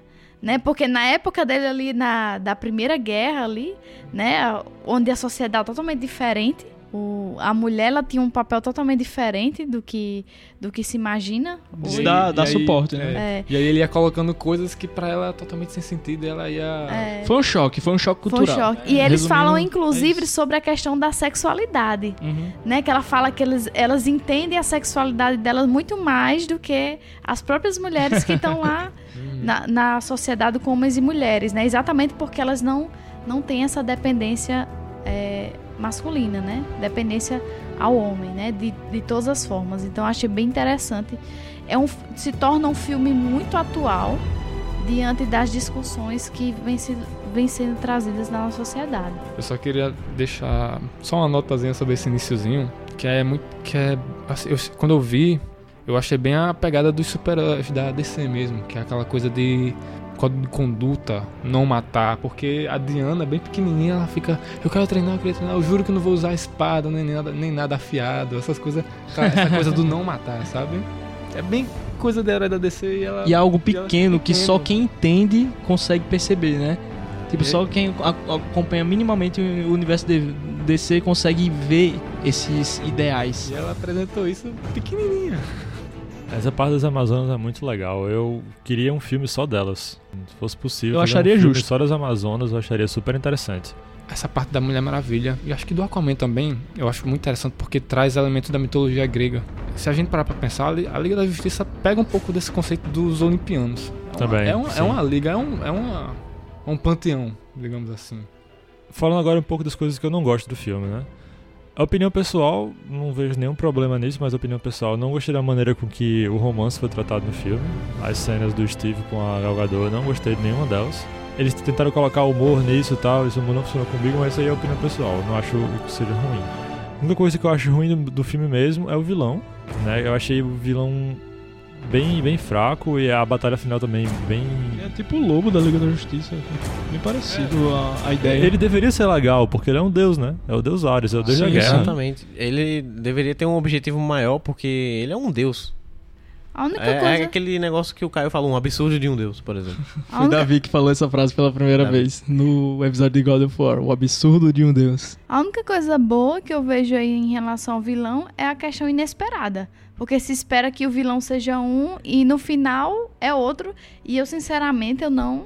Eu, ca- eu caí. Eu, Eu, caí, no- também. caí eu no- não esperava. Eu não, nem imaginei. É, mas tirando isso, toda a parte da guerra foi bem construída. Mesmo o subvilão lá, a Dr. Poison, né? Doutora Veneno lá. Ficou bem interessante e a, a motivação dela é legal. Ela, Que é a doutora Isabel Maru, é a doutora Veneno. sim.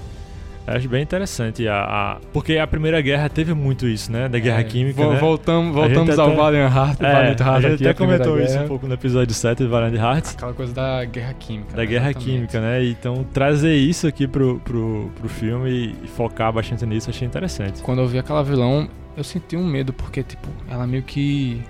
é, o visual dela. Ela, é- ela é marcada por alguma coisa causada por um veneno ali, provavelmente. É, muito provavelmente, E mesmo assim, ela é louca pelo veneno. É aquela vilã que. Caraca, ela foi afetada por aquilo, mas ela continua. Ela tem uma raiva tão grande, acho que ela quer causar nos outros a dor que ela sente. É, provavelmente. Provavelmente é isso. E eu- outra coisa que eu gostei, né? Porque até a vilã, uma das vilãs, coloca uma mulher aí forte, um outro lado. Então, eu tenho certeza que esse filme foi feito para as mulheres, né? Tentando satisfazer a vontade que sempre tivemos de ter um filme de heroína bem feito. Sim, esse filme foi feito por mulheres para mulheres, né? Tem a diretora Patty Jenkins, que inclusive, a, arrisco dizer, a melhor direção de todos os filmes da DC.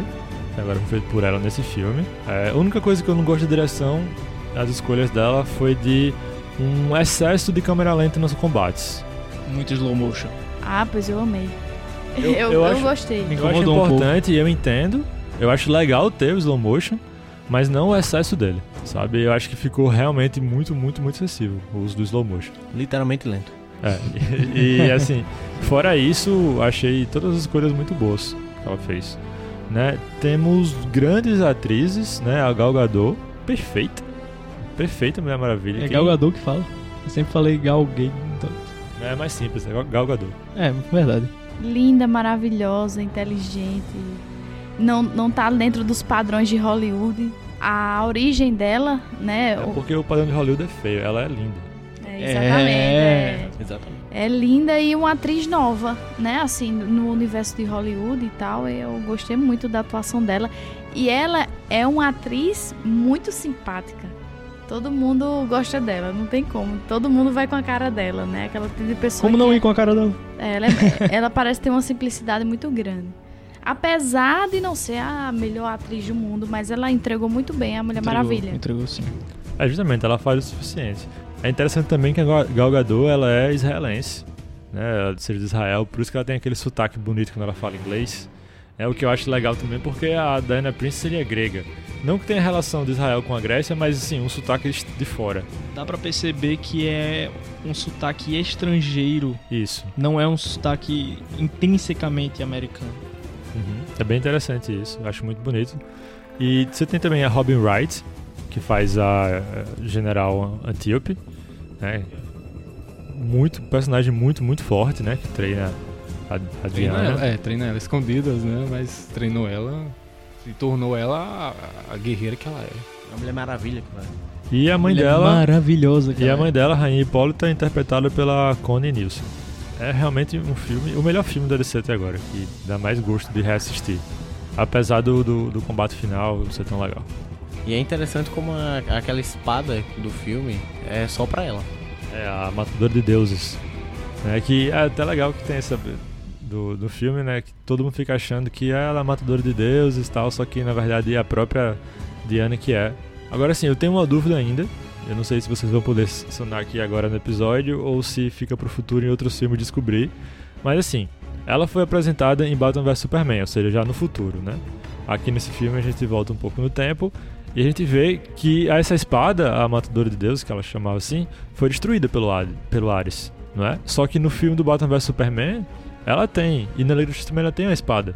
Que espada é essa? Porque eu suponho que essa espada tem que ser mais forte do que a anterior. Não mostrou onde ela pegou essa nova espada. Eu não sei se no filme, no segundo filme dela vai mostrar. Eu espero. Porque senão vai ser um erro de roteiro, mais ou menos. Eu não acho que isso vai. Eu acho que eles vão mostrar, sabe? Porque eu não, não imagino que seja um. que vai causar um erro, não. Mas eu acho que a espada dela deve ter alguma relevância. E pode até mesmo ter sido o próprio Zeus que tenha é, criado outra espada ou as próprias Amazonas, que criam seus próprios equipamentos. Eu acho que, pelo que eu tenho entendido desse filme, todos os deuses tinham sido já mortos e só É, sobrou o o pró- Ares. O próprio Ares que matou os outros deuses, praticamente. Menos Isso, Zeus. então a, a Diana acabou com o último dos deuses, que foi o, o Ares. Mas res- resta Zeus? Davi falou que. Não, o Zeus já era. Não, Zeus cara, também morreu então? Pelo que eu lembro, ele. É porque ele dá um Todos- golpe final no Ares, basicamente. tipo, Exatamente, mas, é, mas fala, tem uma, uma frase que ele fala assim, em seu leito de morte, tem alguma coisa assim, que no seu decaimento... Um leito de morte de Zeus, alguma coisa assim. Era né? tipo isso, assim, Entendi. né? Que eu até fiquei em dúvida na hora, mas aí depois eu até voltei um pouco o filme quando eu revi, aí realmente eu vi que ele tinha, tinha morrido, né? E sobrou apenas o, o Ares. Mas em relação à espada, né? Pode ter a ver também... Ela mostra nos filmes que ela trabalha sempre em museus, né? Uma grande defensora de museus. Pode ter alguma relíquia Arqueóloga, ela é alguma relíquia que, que ela tenha aí encontrado, né? Numa espada aí poderosa, sei lá, com material extraordinário, alienígena, não sei. Né? Mas tem que ser realmente uma espada poderosa, né? Assim, tanto quanto a outra que ela tinha, né? Que foi destruída. Acho que só uma nota, só para vocês. Não sei se vocês sabiam, mas a Gal Gadot, ela teve que faz- refazer algumas cenas quando ela tava com 5 meses de gravidez. E aí tiveram que fazer um traje, o, a, armadura dela tiveram que fazer um chroma key na barriga dela pra fazer os efeitos lá. Sim, já no. Mulher Maravilha também, né? Mulher Maravilha. Eu percebi claramente, não precisava nem falar que qu- tem umas cenas no, no Liga da Justiça, principalmente dá pra perceber melhor que ela que o rosto, porque ela tem um rosto bem fino, né? Aí tem umas cenas que você vê que tá bem disfarçado, cabelo, maquiagem, tudo, mas que o rosto dela assim tá bem mais redondo. Né? Percebe-se que ela ou ela engordou, ou ela engravidou. É, no Liga já foi pós-parto. Né? No- é, as cenas dela grávida foi no Mulher Maravilha, na- no Liga da Justiça ela teve que fazer regravações já depois de ter o bebê. Clark.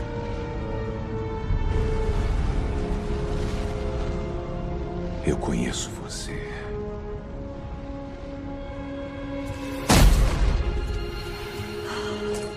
Por favor, não me obrigue.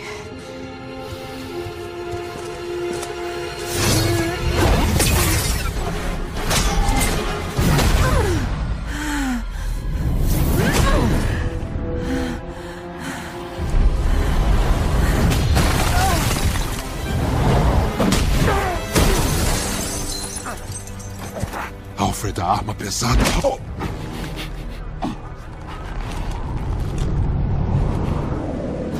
Você fez isso. Eu precisava. Você não me deixa viver. Você não me deixa morrer. O mundo precisa de você.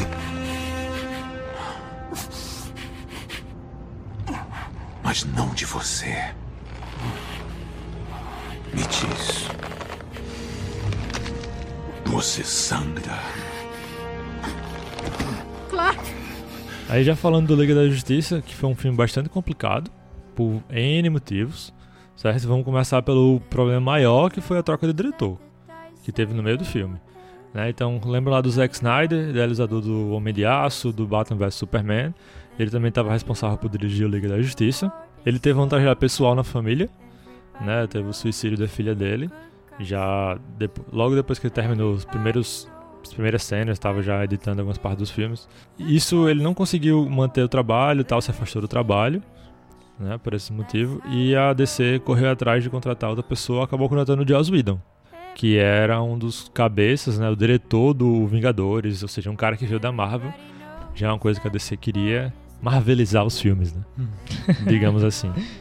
Né, Novo termo, marvelizar. então, o Joss Whedon já, tinha, já tava trabalhando, ficou trabalhando por um pedaço, por um tempo, junto com o Zack Snyder, e depois que o Zack Snyder se afastou totalmente, o Joss Whedon assumiu. E dá pra gente perceber claramente isso no filme. Você vê lá, é um filme que é bem divididozinho em três atos. Então você vê que o filme começa, ele começa com uma cena do Joss Whedon, na edição colocaram, que é aquela cena que começa com o, o Superman conversando com as crianças, o menino gravando no Sim, celular e tal. sei. Aquela cena é super Marvel, é super Joss Whedon aquilo ali. É, tentando trazer proximidade com o público. Aí logo depois o filme já fica bem dark, que é a apresentação do Batman.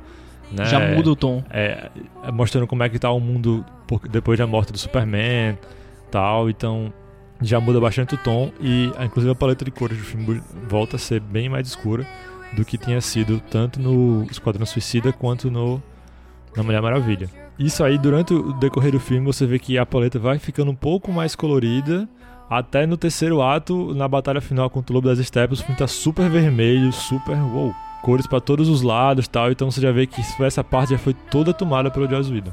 né? Então a partir daí. Ixi, vamos continuar um pouquinho, pular um pouco pro outro filme rapidamente. Aquaman é só cores. É, completamente. Tá? Só pelo trailer vocês já, já verem que Aquaman é só cores. Então, né? agora retrocedendo um pouco, Liga da Justiça. Basicamente, o oposto da proposta do Liga da Justiça, que é algo mais sombrio, seria o Aquaman, né? Que seria uma coisa mais viva, toda aquela vivacidade do oceano, todas as suas cores, aqueles personagens bem trajados. Aí continuando em relação a mais alguns problemas, fora essa direção. Teve regravação, é normal ter regravação, acontece. Mas aí a Gal Gadot tava grávida, como já foi citado, tinha, quer dizer, tinha acabado de ter filho. O Hen- Henry Cavill tava gravando outro filme em outro estúdio, Bigodão. que era o Missão Bigodão. Impossível 6, que o personagem você pode assistir o filme tá com o bigodão lá massa, que por algum motivo não deixaram o cara tirar o filme o bigode pra gravar. Tipo, qual o problema? O, o Tom Cruise quebrou o tornozelo gravando o filme, passou mais de seis meses parado. O cara não podia pegar esse tempo pra tirar o bigode e gravar a cena do E Superman. fazer o bigode crescer de novo. Bigode que- Caraca. Caramba, que vacilo, sabe? Eu sei que foi questão contratual, mas paciência. Dava pra É, ter contornado paciência. isso. Acabou que foram confiar na efeitos visuais e efeitos visuais não entregou. Ficou super esquisito. Quem não prestou atenção, pode prestar atenção. O rosto do Superman em 99% das cenas tá estranho. Preste Tá atenção bem estranho. justamente na parte do bigode. Eu não notei isso. Eu Pois notei quando muito, você reassistir, velho. preste atenção como o rosto dele tá, Deformado. tá bem deformado. Se você prestar atenção na parte onde ficaria Parece o o bigode. boneco Ken da Barbie, pô. Tá muito esquisito. Tá muito esquisito. Muito. Se tu prestar atenção, tipo, E- alguma cena. Realmente, não, agora eu vou dar uma olhada, tu, tu vai concordar. E o pior disso é o motivo, que é justamente esse, cara. É um bigode. Sim. Um mês aí cresce o bigode do Besteira. cara Se aí. fosse uma barba, assim. Não, não. Ou não então, dá. na verdade, É. é. é mais fácil colocar um, um bigode postiço, sei lá, Pois pro outro é. Que- Existem que é- profissionais pra isso. Exatamente. do que você gastar efeito visual pra tirar a barba. Existem E que fica pessoas que real. trabalham especificamente com implantes capilares falsos pra filmes. Não, saca? é, isso foi falta de vontade total. Até porque no outro filme o bigode dele é completamente diferente para o personagem. Pra quem assistiu o Missão Impossível, vocês sabem que aquele personagem que ele fez, ter bigode ou não ter, tanto faz. Pois é. Eu acho que o motivo dele ter aquele bigode naquele filme era pra não ficar com cara de Superman. Nossa, pode crer. Não tinha pensado Eu nisso. também acho. Tenho certeza que é isso. Porque realmente, como ele tem muita cara do Superman, não tem motivo dele ter bigode ou não ter, né? Realmente foi pra ele ficar um pouco diferente. E Legal ele que luta com depois o Tom Henry Cruise faz e um- tal, né? Então ia feio meio estranho, tipo, o Superman lutando com o Tom Cruise no filme do Missão Impossível. Cara, seria tão perfeito. Eu acho que quiseram passar a imagem do Henry lá, com mais com aquele policial mais barra pesada. tá? Inclusive, ele era policial, o personagem? Ele trabalhava junto com, com o informal. Com a, com a gente, não era policial que chamam, né? Eles são É, tipo, sim, espiões, né? Assim. Entendi. E é, eu sei que o Henry depois ele postou um vídeo sem o bigode lá, tirando a onda da porra. Tipo, puxando a toalha assim, tava lá sem o bigode lá, é, falando, não, o Superman tá de volta, o negócio. Tirando essas brincadeiras, sabe? de relação. Não, é porque ele, ele tirou a brincadeira. Eu não sei se falou exatamente o Superman tá de volta, mas foi isso que eu interpretei, pelo menos lá. O bom é que ele vai ser o Garrett The Witcher, mas isso aí é assunto pra depois. Sem barba. Isso é assunto pra outro podcast.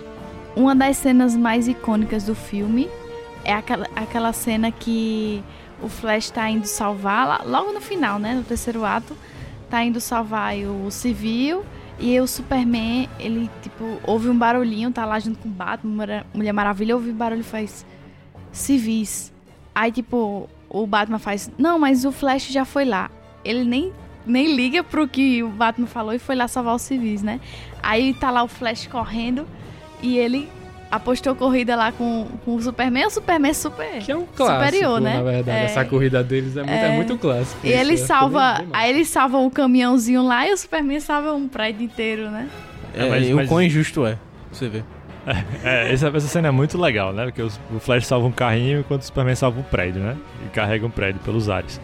Mas assim, a gente se apressou porque isso era lá no final do filme. Eu queria pro início, assim, que esse filme também, apesar de já mostrar vários personagens que a gente conhece da Liga da Justiça, ele também tem a, a origem, assim, entre aspas, de dois personagens, né? Que é o Flash, que tá muito associado ao Batman nesse filme, e, e do Cyborg, que é um personagem bem interessante também, né? O Cyborg que foi construído através do poder da caixa materna.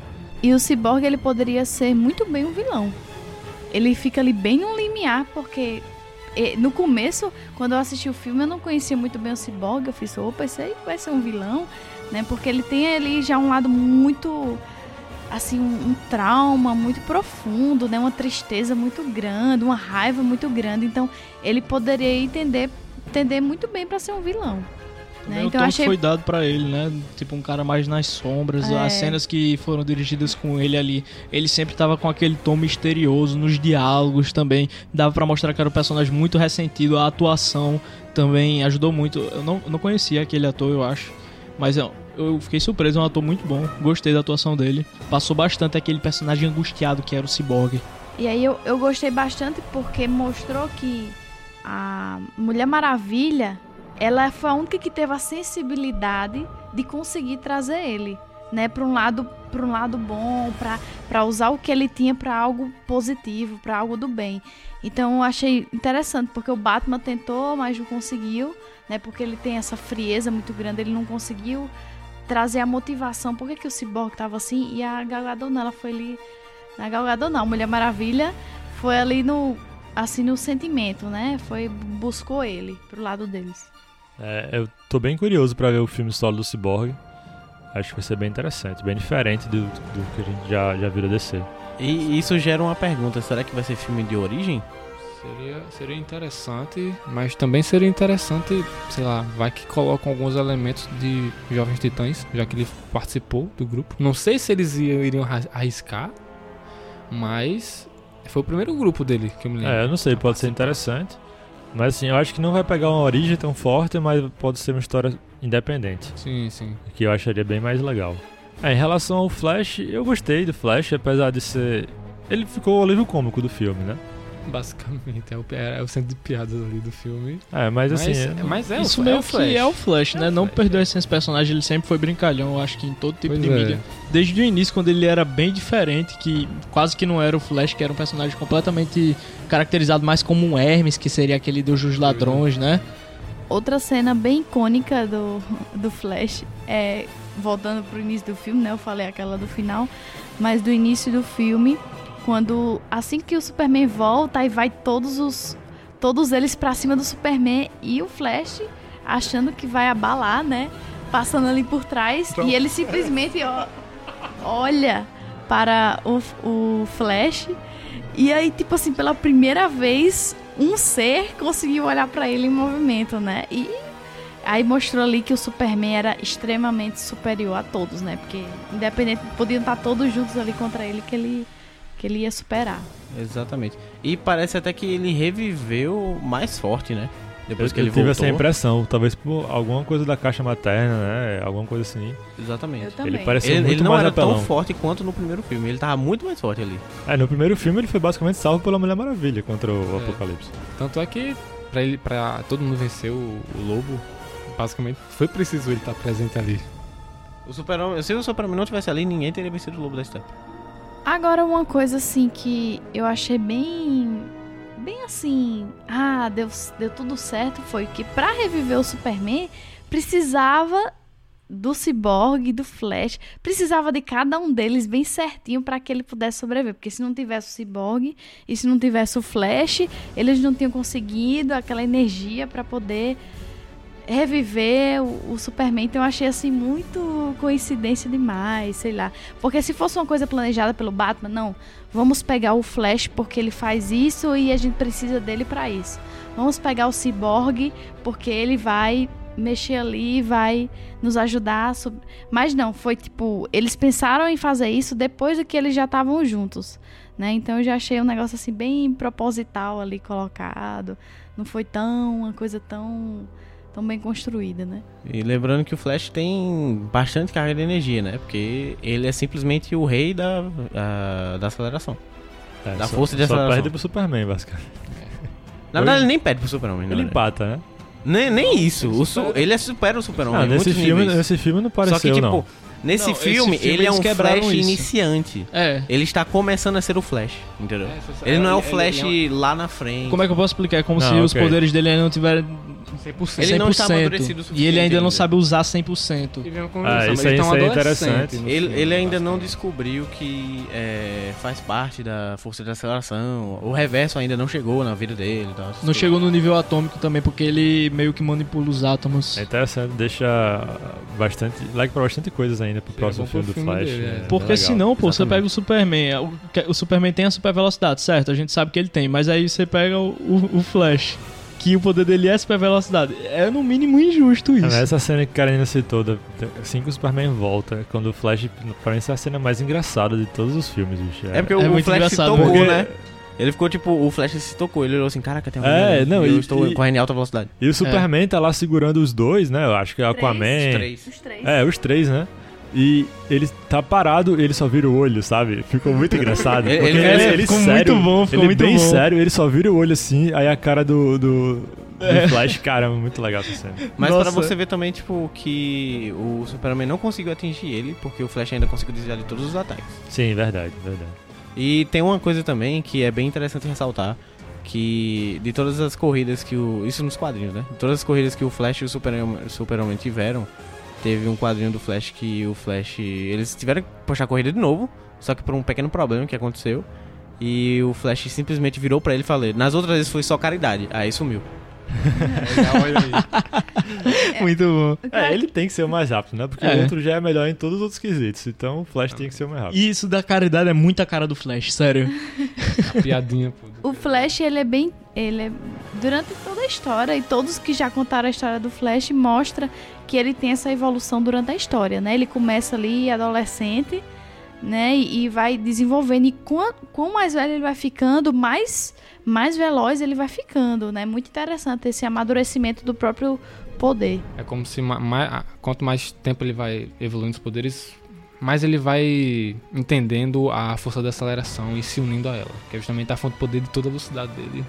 Tanto que a força de, aceleração não existia antes do Barry Allen. Ele é, ele é a própria força da aceleração. Exatamente. Esse filme do Liga da Justiça pra mim acabou sendo o mais interessante da segunda vez que eu assisti. Assim como o filme do Superman. O primeiro filme do Superman. Senti a mesma coisa.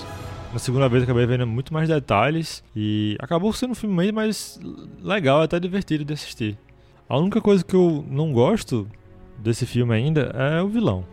Cara, eu acho que o Lobo da Steppe é completamente esquecível. É um vilão muito fraco. Eu acho que desbalanceou completamente a, a questão dos poderes. Eu acho que bastava um da Liga da Justiça ali pra ganhar dele. Não, nem isso, na verdade. Porque o Lobo da Steppe, ah, aparentemente, ele deveria ser muito forte. Só que ele foi simplesmente é, nerfado quando o Super-Homem apareceu. Porque quando o Super-Homem apareceu, ele ficou muito mais forte. Parece que ele veio muito mais forte do que era antes. Sendo que quando os outros heróis estavam enfrentando o Lobo da Steppe, nenhum tava conseguindo vencer ele. Pois é, isso que eu acho errado. Acho que, sei lá, a Mulher Maravilha sozinha ganhava dele. O Aquaman sozinho, talvez levando ele pra água, algum assim, conseguisse ganhar dele. Sabe? Mas o Flash não, porque o Flash é muito iniciante, o Cyborg também tá, não tava conseguindo controlar os poderes ainda. né? O Batman se fala que o Batman? O Batman é o Batman. nesse universo, é- ele deveria ser Não, mais pô, relevante, mas nesse universo ele só é rico. Então, Batman rico, exatamente. Ia ficar jogando dinheiro no lobo. Caralho. Bomba de dinheiro. Mas, Bomba mas, de dinheiro. mas, enfim, o vilão, sinceramente, eu não conheci o vilão antes. Acho que não teve. Não era um vilão pra eles colocarem, eu acho. Eu não sabia nem que Darkseid tinha uma gangue. Pois é, eu achava que era só o Darkseid e acabou. Pois é, o Darkseid virou Thanos agora? Tem uma gangue também? É, uma coisa que eu achei bem coerente que eles trouxeram, ainda bem, é porque o Batman e a Mulher Maravilha ficaram bem coerentes com os filmes da origem. Com o filme do Batman vs Superman, ficou no mesmo tom, não mudou muito assim a forma, não teve assim nenhum erro gritante em relação à personalidade, de como eles já vinham durante a- os outros filmes na história. O Superman, como vocês já falaram, parece que ele voltou muito mais forte né? E o Flash e o Cyborg ainda não tinham sido apresentados. Então, pra gente, aquele ali foi o início deles, né? Pra Liga da Justiça, né? De, de como tá construído o personagem. Então, assim, como foi apresentado o personagem, eu achei que, no geral, foi bem coerente, né? Com os filmes anteriores. O problema aí é o vilão mesmo. É, e pra finalizar, é, o que ficou depois desse filme que vem a ser o final da primeira fase da DC. Porque a partir daí vão ter algumas mudanças, né? Principalmente porque o Joss Whedon vai assumir de vez vários filmes e tal. Então vai mudar um pouco a cara da DC. E tivemos alguns problemas com o diretor saiu, o Zack Snyder não tem é, previsão para voltar para DC. O Ben Affleck teve, teve problemas porque estava previsto para o filme do Batman, o The Batman, que ele ia ser diretor, roteirista e ator principal. Acabou que ele desistiu do roteiro, depois ele acabou ficando fora da direção. Aí agora talvez ele não seja mais nenhum ator, então saia do universo DC. Então, se, se for aparecer o Batman em algum outro filme da DC, talvez nem seja mais o Ben Affleck. Foi algo gradual, né? Ele queria fazer tudo, Foi. foi, perdendo pa papel ele também teve papel. problemas pessoais, sabe? E- Sim, eu, eu imaginei isso.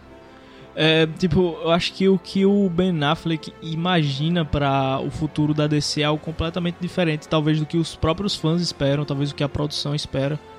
Até porque ele mudou muita coisa, ele tem, ele tinha um poder de influência lá dentro. Sim, ele queria ser o líder da Liga da Justiça também, né? Eu sei que o Batman tem um pouco desse papel. Mas Sim, enfim, ele- é, o Batman, ele meio que o que tá basicamente 99% certo É. é. que não, não vai ser mais ele. Então, o que a gente não sabe é se vai ter um novo Batman e eles vão ignorar, se só mudar o ator e ignorar o resto, acho que ignorar seria terrível. sabe? Eu acho que isso ficou meio estranho. Aquele Não, personagem não de faria- Boy. é, não faria sentido. É. Ou se eles vão, de alguma maneira, colocar um outro Batman. Esse tipo- filme podia não ter. Esse filme do Batman. Não, mas vai ter o Liga da Justiça 2, como é que não vai ter um Batman lá? Ah, é, Só, é só colocar um Batman com a máscara o tempo todo.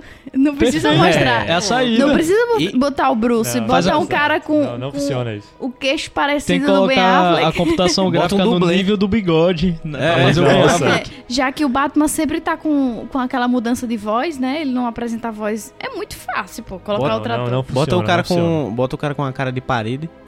Ah, esse aí já tem, né? Eu tenho que contratar o irmão dele, o Casey Affleck. Aí, além do Ben Affleck, que pra mim é uma solução, não um problema, independente do que aconteça. Voltando um pouco. Paulo ama o Ben Affleck, É, voltando aqui só pra não perder o costume, dar uma cutucada. Eles estão com dificuldade de renovar o contrato com o Henry Cavill, E isso é ruim. entendeu? E porque parece que ele ia ter alguma ponta no filme do Shazam, aí eles não conseguiram renovar com ele pra o filme do Shazam, ainda tá em negociações pra próximos filmes. Certo? Então, tá com esse. tá em aberto ainda, né? A gente volta a discutir isso- aí no, no futuro episódio, quando as coisas se desenrolarem. Pelo que eu entendi, o Henry ele tá é, com, essa, com esse pé atrás, digamos assim, pra fazer os contratos com os outros filmes por causa do The Witcher também. Porque tá exigindo muito dele. Pelo que eu vi. Eu espero que tudo dê certo. Eu gostaria, tem que exigir mesmo. Eu gostaria, é, eu concordo. E eu gostaria que ele tivesse nos dois, que tivesse- conseguisse fazer os dois personagens. Que eu não, eu não- É. Até porque a história do Superman não tá fechada. O Superman do Liga da Justiça, pra mim, é o Superman mais interessante que já teve dos três filmes. Porque tem lá na origem, legal, tem todos aqueles erros lá do Superman, da, da- do cerne do personagem. No Batman vs Superman eu não gostei, comparado com o que ele é no Liga da Justiça. Né, Essa cena que a gente falou mais cedo, de aí ele tá lá perto do vilão, e ele escuta civis e ele vai salvar os civis e tal. Isso aí é muito mais perto do Superman verdadeiro, né? Que a gente quer ver. Então eu gostaria muito que eles mantivessem esse personagem na história. E vamos então agora para o filme do momento. Meu pai foi um faroleiro. Minha mãe foi rainha. Mas a vida dá um jeito de unir as pessoas. Você pode unir os nossos mundos um dia. Olha só, o Arthur está falando com um peixe. Me solta!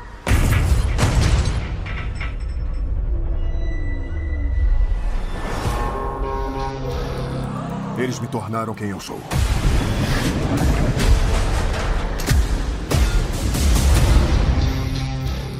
Posso subir a bordo?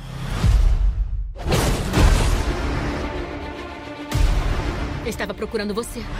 Seu meio-irmão, Rei Orm, está prestes a declarar guerra contra o mundo da superfície. O único jeito de impedir essa guerra é você assumir seu lugar de direito como rei. Aquaman puxando ali, fazendo a ligação do Liga da Justiça para o Aquaman Origins, né? Digamos assim. É, na Liga da Justiça eu achei que ele não teve tanta relevância na história. Então, assim, eu não esperava tanto desse outro filme, porque não dá tempo nem de você criar aquela aquela simpatia, aquela É, empatia, é, pelo aquela empatia personagem. pelo personagem. Mas o Aquaman aí novo, que tá aí nos cinemas, superou minhas expectativas. Pelo trailer, eu já esperava pela questão de ser dentro do mar, então os efeitos estavam muito bons mesmo, assim, eu gostei muito. E traz de uma forma diferente, né? Porque diferente dos outros, ele já traz um universo dentro do mar, com criaturas novas, com coisas novas. Então, eu achei bem interessante. Foi, foi muito melhor do que eu esperava. O filme estava maravilhoso. Nossa! Ele tá gravando aqui já tá um pouco tarde, já entrando aqui na madrugada. Então eu acho que o Luca tá. Eu acho que o Luca tá. um pouco de sono, tá falando umas piadinhas bem maravilhosas. Mar Maravilhosas. Né, Então, pra quem é totalmente sensível a spoilers, vamos tentar manter aqui sem Conseguir. spoilers. Vamos conseguir falar sem spoiler, mas se você for uma pessoa muito sensível, que não quer nem falar. Ouvir, Nem ouvir- insinuação de nem, nada. nem quer ouvir se o filme é bom, se o filme é ruim, se o filme é brega, se o filme não é, é melhor sair agora. certo? Expulsa mesmo. Brega aqui específico, Paulo. Não, é porque eu vou falar. Então, valendo a partir de agora, Aquaman, pra valer. Certo? Então tá, sem spoilers. É, eu falei brega, justamente por um motivo, a propósito. Porque o filme é brega. É? O filme é brega, cara. O Eu filme não é achei brega. Demais. Só que isso não é ruim. O filme ele se assume brega. Ele quer ser brega. Então ele combina. Entendeu? Quando eu falo que o filme é brega, é tipo. As músicas que foram escolhidas pra tocar na, na trilha sonora do filme, a- às vezes elas. Por que, assim? por que isso tá tocando agora, entendeu? Tipo. Ah, agora eu entendi. Agora eu Entendeu? entendi. Tipo, o próprio personagem ele é meio bregão, assim, ele. Tem umas Deu pra- músicas deu pra nada a entender. Lo- Lobo velho. É? Lobo do mar, né, Davi? Eu não consigo falar o, enxergar o personagem, porque pra mim o Jason Momoa é um ator que ele é o Jason Momoa sempre. Né? Então, eh, quando ele faz o Khal Drogo dos mares, Então, que é o falar isso Aquaman, agora. O Khal Drogo, ele tem uma influência muito grande na imagem que a gente tem do Jason Momoa no cinema. é, mas se ele fosse um bom ator, ele conseguiria fazer vários personagens diferentes Caramba. você perceberia, né? Os personagens diferentes. Aquela cutucada. mano. É, ele faz sempre o mesmo personagem porque ele faz ele mesmo. Sabe o que eu acho, cara? Eu acho que o olhar do- da pessoa, do Jason Momoa, é muito marcante. O olhar dele é muito... Acho até difícil de descrever. Não, isso, isso conta também. E o que eu Sabe? tô fazendo aqui não é nenhuma crítica, porque não ficou ruim o Aquaman.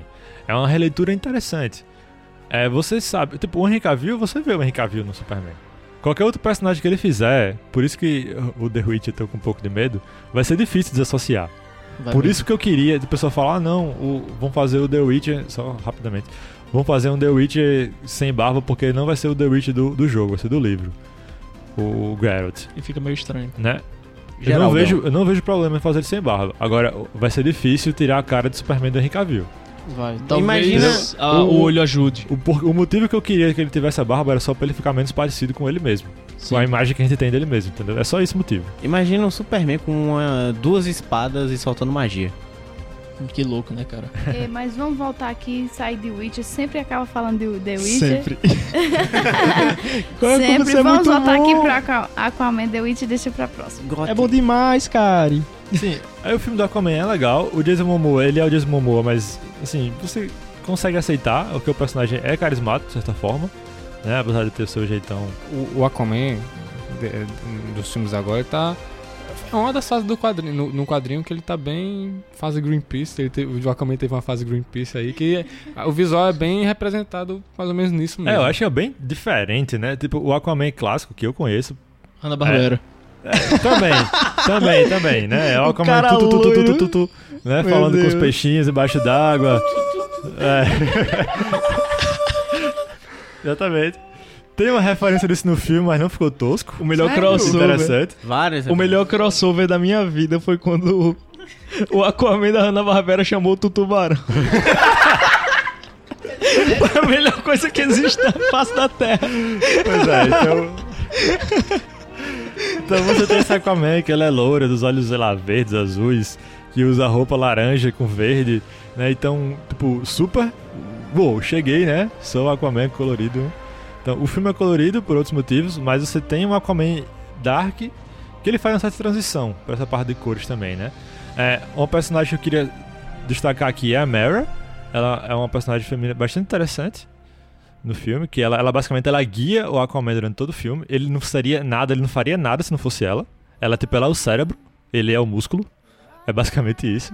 E em relação às cores, que eu venho citando aqui algumas vezes, o cabelo dela vermelho tá super saturado nesse filme, super vermelho. Foi o tom agora que o James Wan e, e eles assumiram.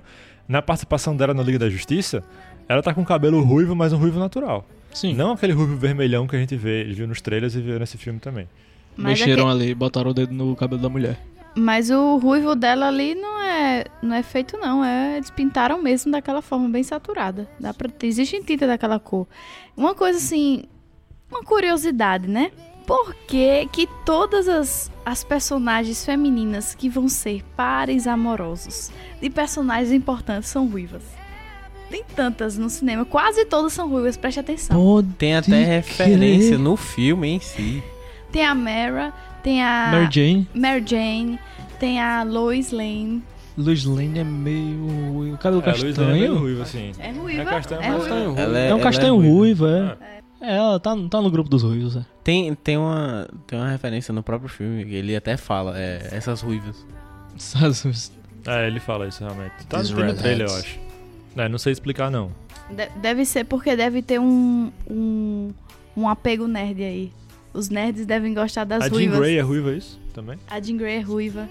Eu nunca nem vi. Temos um padrão, então, desvendado. É, descoberto, mas não desvendado. Não sei, né? Eu acredito que seja. Eles devem ter feito uma pesquisa aí. Ah, sei lá. Uma pesquisa aí de mercado. Porque Ruivas são legais. as, as atrizes, nenhuma é ruiva. Todas elas, nenhuma é ruiva. Basicamente, o todas cabelo. foram, foram feitas para o personagem, né? Mas aí já vem dos quadrinhos, né? Eu não, não sei de todos, mas só não sei se todos são ruivos nos quadrinhos. Então, é um filme de origem, apesar do personagem ter sido apresentado no Liga da Justiça. É um filme que mostra bem como é que surgiu, como é que o Aquaman surgiu, como é que o Arthur Curry surgiu. Então, como ele aprendeu, como ele foi, como ele treinou, tal. Então, é realmente é um filme de origem, né? É um filme bem interessante nesse aspecto. Que eu acabo que não sei se é preferência minha ou se é porque a maneira de, de talvez escrever o roteiro de origem seja mais fácil. Eu sempre acabo gostando mais desses filmes. É porque o, o- eu acho que filme de origem marca mais a pessoa do que você jogar o personagem do nada em um filme. em um Ainda filme. mais quando é bem feito. Que Exatamente. a gente meio que. Quando você olha um Quando personagem você gosta formado, do personagem, mesmo que você já saiba tudo que vai acontecer, é prazeroso você ver aquilo. sim, sabe? porque ele tá crescendo dentro do próprio filme. Você tá vendo o crescimento dele, você tá vendo como começou algo que você gosta. Não é tipo o Ben Affleck que chegou do nada no filme dos Pronto. Batman vs Super-Homem. Com certeza, Ben, Ben ben Affleck. Affleck é a pessoa mais falada aqui nesse podcast. Acho que no fundo todos nós amamos o Ben Affleck. Deve ser. Paulo fez uma cara de nojo aqui. Não, não sei vocês, mas. Não sei vocês, mas eu passei a gostar mais de Aquaman depois que eu conheci a mãe e o pai dele. Quem não assistiu ainda vai, vai perceber no filme. Exatamente porque mostra a origem dele. Porque até então eu não conhecia muito bem o Aquaman. Nem A eu. gente, a gente não tem muita informação sobre ele. Então é um, é um personagem que a gente não. É um super-herói que a gente não tem tanta empatia assim, mas de onde ele veio, como é que surgiu, por que, que ele é assim, por que, que. Né? Então eu acho que foi um filme que veio bem a, a calhar para que as pessoas conhecessem a origem do Aquaman. Eu, eu, sei- eu sei o seguinte, tipo, Mulher Maravilha é o que? A representação mitolo- da mitologia grega no mundo. Ela basicamente é uma deusa, mas o Arthur, o Aquaman, ele é meio que o diplomata entre dois mundos. Sim, é interessante porque tem um pouco dessa dualidade junto com o Superman também, né? Se o Superman é também. entre Krypton e a Terra, né? O Aquaman seria entre o mar e. e- Só que e o Aquaman tem uma presença. Eu acho que tem uma presença maior ainda porque o pai era humano. Sim. E a mãe era uma rainha. A rainha? Não sei se foi, Sim, não. de Atlantis. A rainha de Atlantis. E ele meio que representa essa dualidade com mais afinco, eu acho. Pra mim, realmente mudou. Esse filme mudou a imagem que eu tenho do Aquaman. E eu acho que era realmente o objetivo deles com esse filme. É, é uma, uma nova origem pro personagem, contada nos cinemas, pelo menos. É um personagem que foi sempre zoado. Todo mundo tirava onda com o Aquaman. Então eu acho que não tem como zoar esse Aquaman. Acho que eles quiseram meio que entrar um pouco na brincadeira para gradualmente ir mudando um pouco a imagem. É, o Aquaman ele começou meio tirando, tirador de onda, né? Nos outros filmes e tal. Aqui sim, é. ele, ele tem isso um pouco mais sério. Ele não é um cara muito inteligente, como ele já deixa claro no próprio filme, né? Mas assim, não tem mais aquela zoação que tinha antes com Aquaman. Então isso aí eu achei legal. E todo o background que eles mostraram da história de Atlantis. Que isso aí vai ser bem aprofundado no filme. E eu acho isso muito importante pra dar força pra origem do personagem e pra quem ele vai se tornar a ser depois. É interessante que no filme. É... Vocês disseram que ele não vai ser zoado, mas eu acho que ele vai- ainda vai continuar sendo zoado porque ele ficou bem engraçado no filme. Não, mas não é uma zoação. E ele ainda como anda naquele fosse- cavalo marinho. Fosse de algo externo, né? Não é debochado como era o outro É, Aquaman, era no certo? filme. Do Nossa. que eu falei do. Pois é. Ah, ele só fala com peixes e pronto e, e anda em cavalo marinho, né? Tipo, não, não é mais isso. Eu só me lembro da propaganda do Cartoon que tem o Ben 10 e eles estão lá na- comendo alguma coisa. Sanduíche de atum, pô. Aí o, o Ben tá comendo um sanduíche de atum aí. Você quer meu sanduíche? Aí eu comi. Oh, claro! Ele tá lá comendo. Hum, é ele, bom. ele até comeu, é, dividiu o sanduichinho de atum comigo. Aí o Batman olha, vira pra ele e fala: Aquaman, você está comendo atum? Ele começa a mastigar mais devagar assim. Faz. Eu acho que eu vou vomitar. Pois é, então esse é o Aquaman que tá no imaginário das pessoas. Né? Pois é. E eu acho que esse Aquaman não, não, não vai existir nesse universo. E até hoje, até ver esse filme, no caso, até hoje eu pensava que o Aquaman era um bostinha. Só que aí esse filme É. mudou tudo. Você pensava que o Aquaman era o cara que, é, tipo, a Liga da Justiça estava lá no jato invisível, fingindo porque tava todo mundo voando. aí ele pula e cai no chão. é, essa era a imagem que a gente tinha do Aquaman antes desses filmes. Eu tenho um- algo que eu gostaria de destacar, que é sempre a responsabilidade social do filme, que eu acho isso muito importante. É que esse filme, ele traz, ele traz algumas críticas relacionadas à preservação dos mares, né, à poluição dos homens aos mares. Então, eu acho muito interessante porque é um filme que vai dar acesso a todos os públicos e trazer isso, obviamente de uma forma bem leve, bem tranquila, com humor e também não destacando tanto assim, mas em mais de um momento do filme traz essa questão da que o homem ele vem destruindo os mares, vem poluindo os mares e o quanto que é importante, quanto o mar faz parte do nosso ecossistema. Então, e mostrando que existe uma diversidade que é muito belo ali ter super-herói ali que vive é, nos mares. Então, eu achei bem legal eles trazerem esse aspecto, né, de, da preservação do- do- dos mares. E é muito intensa a cena que tem no filme sobre isso. Eu tinha falado sobre o visual dele mais cedo, que é. Eu falei brincando que a fase Green. Quiseram trazer a fase Greenpeace dos quadrinhos, é exatamente isso. Ele, ele sofreu alguns problemas durante a, o cenário que tava passando nos quadrinhos. Ele basicamente adota aquele padrão, a, a barbona, o cabelão. Ele fica com um arpão em um braço, porque ele perdeu, ele perdeu em um acidente, alguma coisa do tipo, um ataque na verdade. E aí, caso, o Aquaman pirata. é, basicamente o Aquaman pirata. E, Aquaman acho- gancho. e- exatamente. E aí acho que pegaram justamente essa parte do cabelão e a barba dele pra fazer justamente esse aspecto dele. Mas aí ele também usava. Ele nadava de calça jeans sem camisa. Ai, meu Deus, é muito caldrogo. Eu, eu acho que eles trouxeram assim pra destacar o corpo dele, É, né? eu acho que também. É. Pra as pessoas acharem bonito e tal. Gostoso. Eu também queria dizer que eu não gostei da. Eu achei muito sexualizada a questão do Khal Drogo nesse filme. Eu acho que não era essa parte do personagem que deveria ser exaltada, tá ok? Não gostei. E tinha muitas coisas a a serem exploradas quanto a personalidade do personagem. Então, é isso aí. Acho que Aquaman é um filme. Um dos bons filmes da DC que trazem nova esperança para. Lembre do S do Superman. Então. Lembre do S do Superman, pessoal. É, então traz é, nova esperança para o universo e acho que bons filmes virão. O próximo filme é Shazam, que vai sair por volta de abril ou março de 2019. E estaremos aqui. Vamos estaremos comentar aqui. sobre o filme, muito provavelmente. Eu sinceramente não sei o que esperar de Shazam. Não sei Nem também. eu, eu Pelo- fiquei. Eu assisti o trailer, eu fiquei. Que isso? É, o que é isso? Pelo que eu já vi, vai ser uma comédia. Pois é. Bem, bem, bem escrachada. O cara. Ou seja, já vou ser bem crítica a esse filme. Uhum. O cara. O Shazam é um, um herói que chega a ser tão forte quanto o Super-Homem. E o cara, os caras vêm trazer um herói num filme de comédia É basicamente- meio americanizado, ridículo. É quase que um filme infantil. Quase que um besterol também. Um besterol, é um besterol E infantil. mais, é. é. é um herói que também tem a carga do poder místico também que ele traz. Ele Enfim, tem essa é. responsabilidade. Assim. Acho melhor a gente entrar no mérito disso daqui a um tempo. É, então eu tô curioso pra ver esse filme, mas É, eu eu, também. eu, Espero que eu seja bom. gero muita expectativa, eu espero que seja legal, que divirta. E além do Shazam, teríamos a Mulher Maravilha, 1984, mas o filme foi adiado pra 2020. Certo? Liga da Justiça também, não tá com data definida ainda. Filmes futuros ainda estão bem longe de acontecer. Cyborg, Lanterna Verde e o Flash. Lanterna Verde? Sim, Lanterna Verde. E vão ser Ai, logo dois. que medo. Provavelmente. A redenção. É, tem- Tomara. É, né, não, não, não vai ser nem. Seria legal até se brincasse um pouco com isso, né?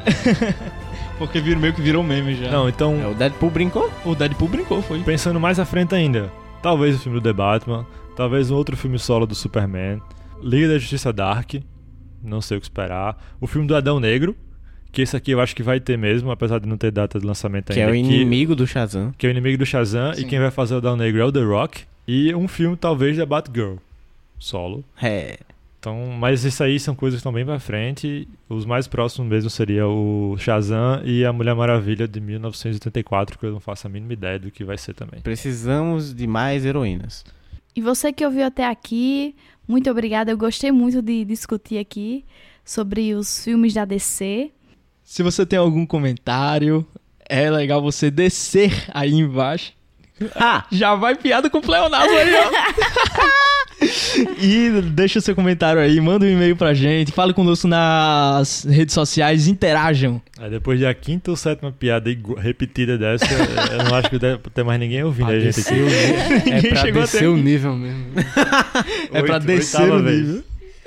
Depois dessa, nos despedimos. Até mais. É, foi muito legal conversar sobre esses filmes. Nos atualizamos com todos os filmes da DC. Então, a partir de agora, vamos poder detalhar filme por filme que for lançado, né, a partir de 2019, com episódios individuais sobre cada filme da DC. Valeu, um abraço. Valeu. Valeu! Shazam. Opa, calma aí, ainda não acabou. Um recado aqui do editor. Se você tá ouvindo esse áudio é porque no final tudo deu certo e o episódio foi publicado na data correta. Acabei de finalizar a edição do, desse episódio. Acho que ficou um episódio bem legal, enorme. Acho que o nosso maior episódio, mais longo, mais de duas horas. Fizemos um especial aí sobre o universo DC.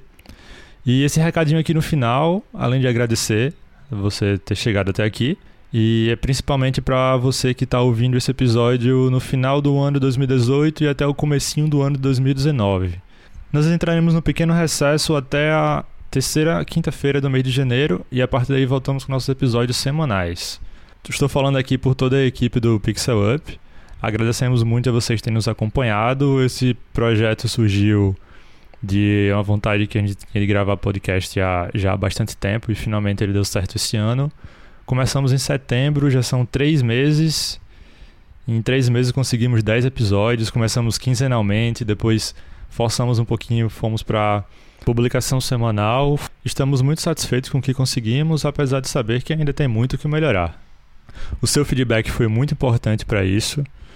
Muito obrigado por tudo e esperamos conseguir melhorar cada vez mais e trazer um conteúdo cada vez melhor para vocês em 2019. Um abraço especial para quem acredita no nosso trabalho, nos apoia pelo PicPay ou compartilha nossos episódios pelas redes sociais. E é isso, um abraço. Fiquem aí com uma música bem legal do filme do Aquaman para encerrar o episódio. Valeu, nos vemos em 2019.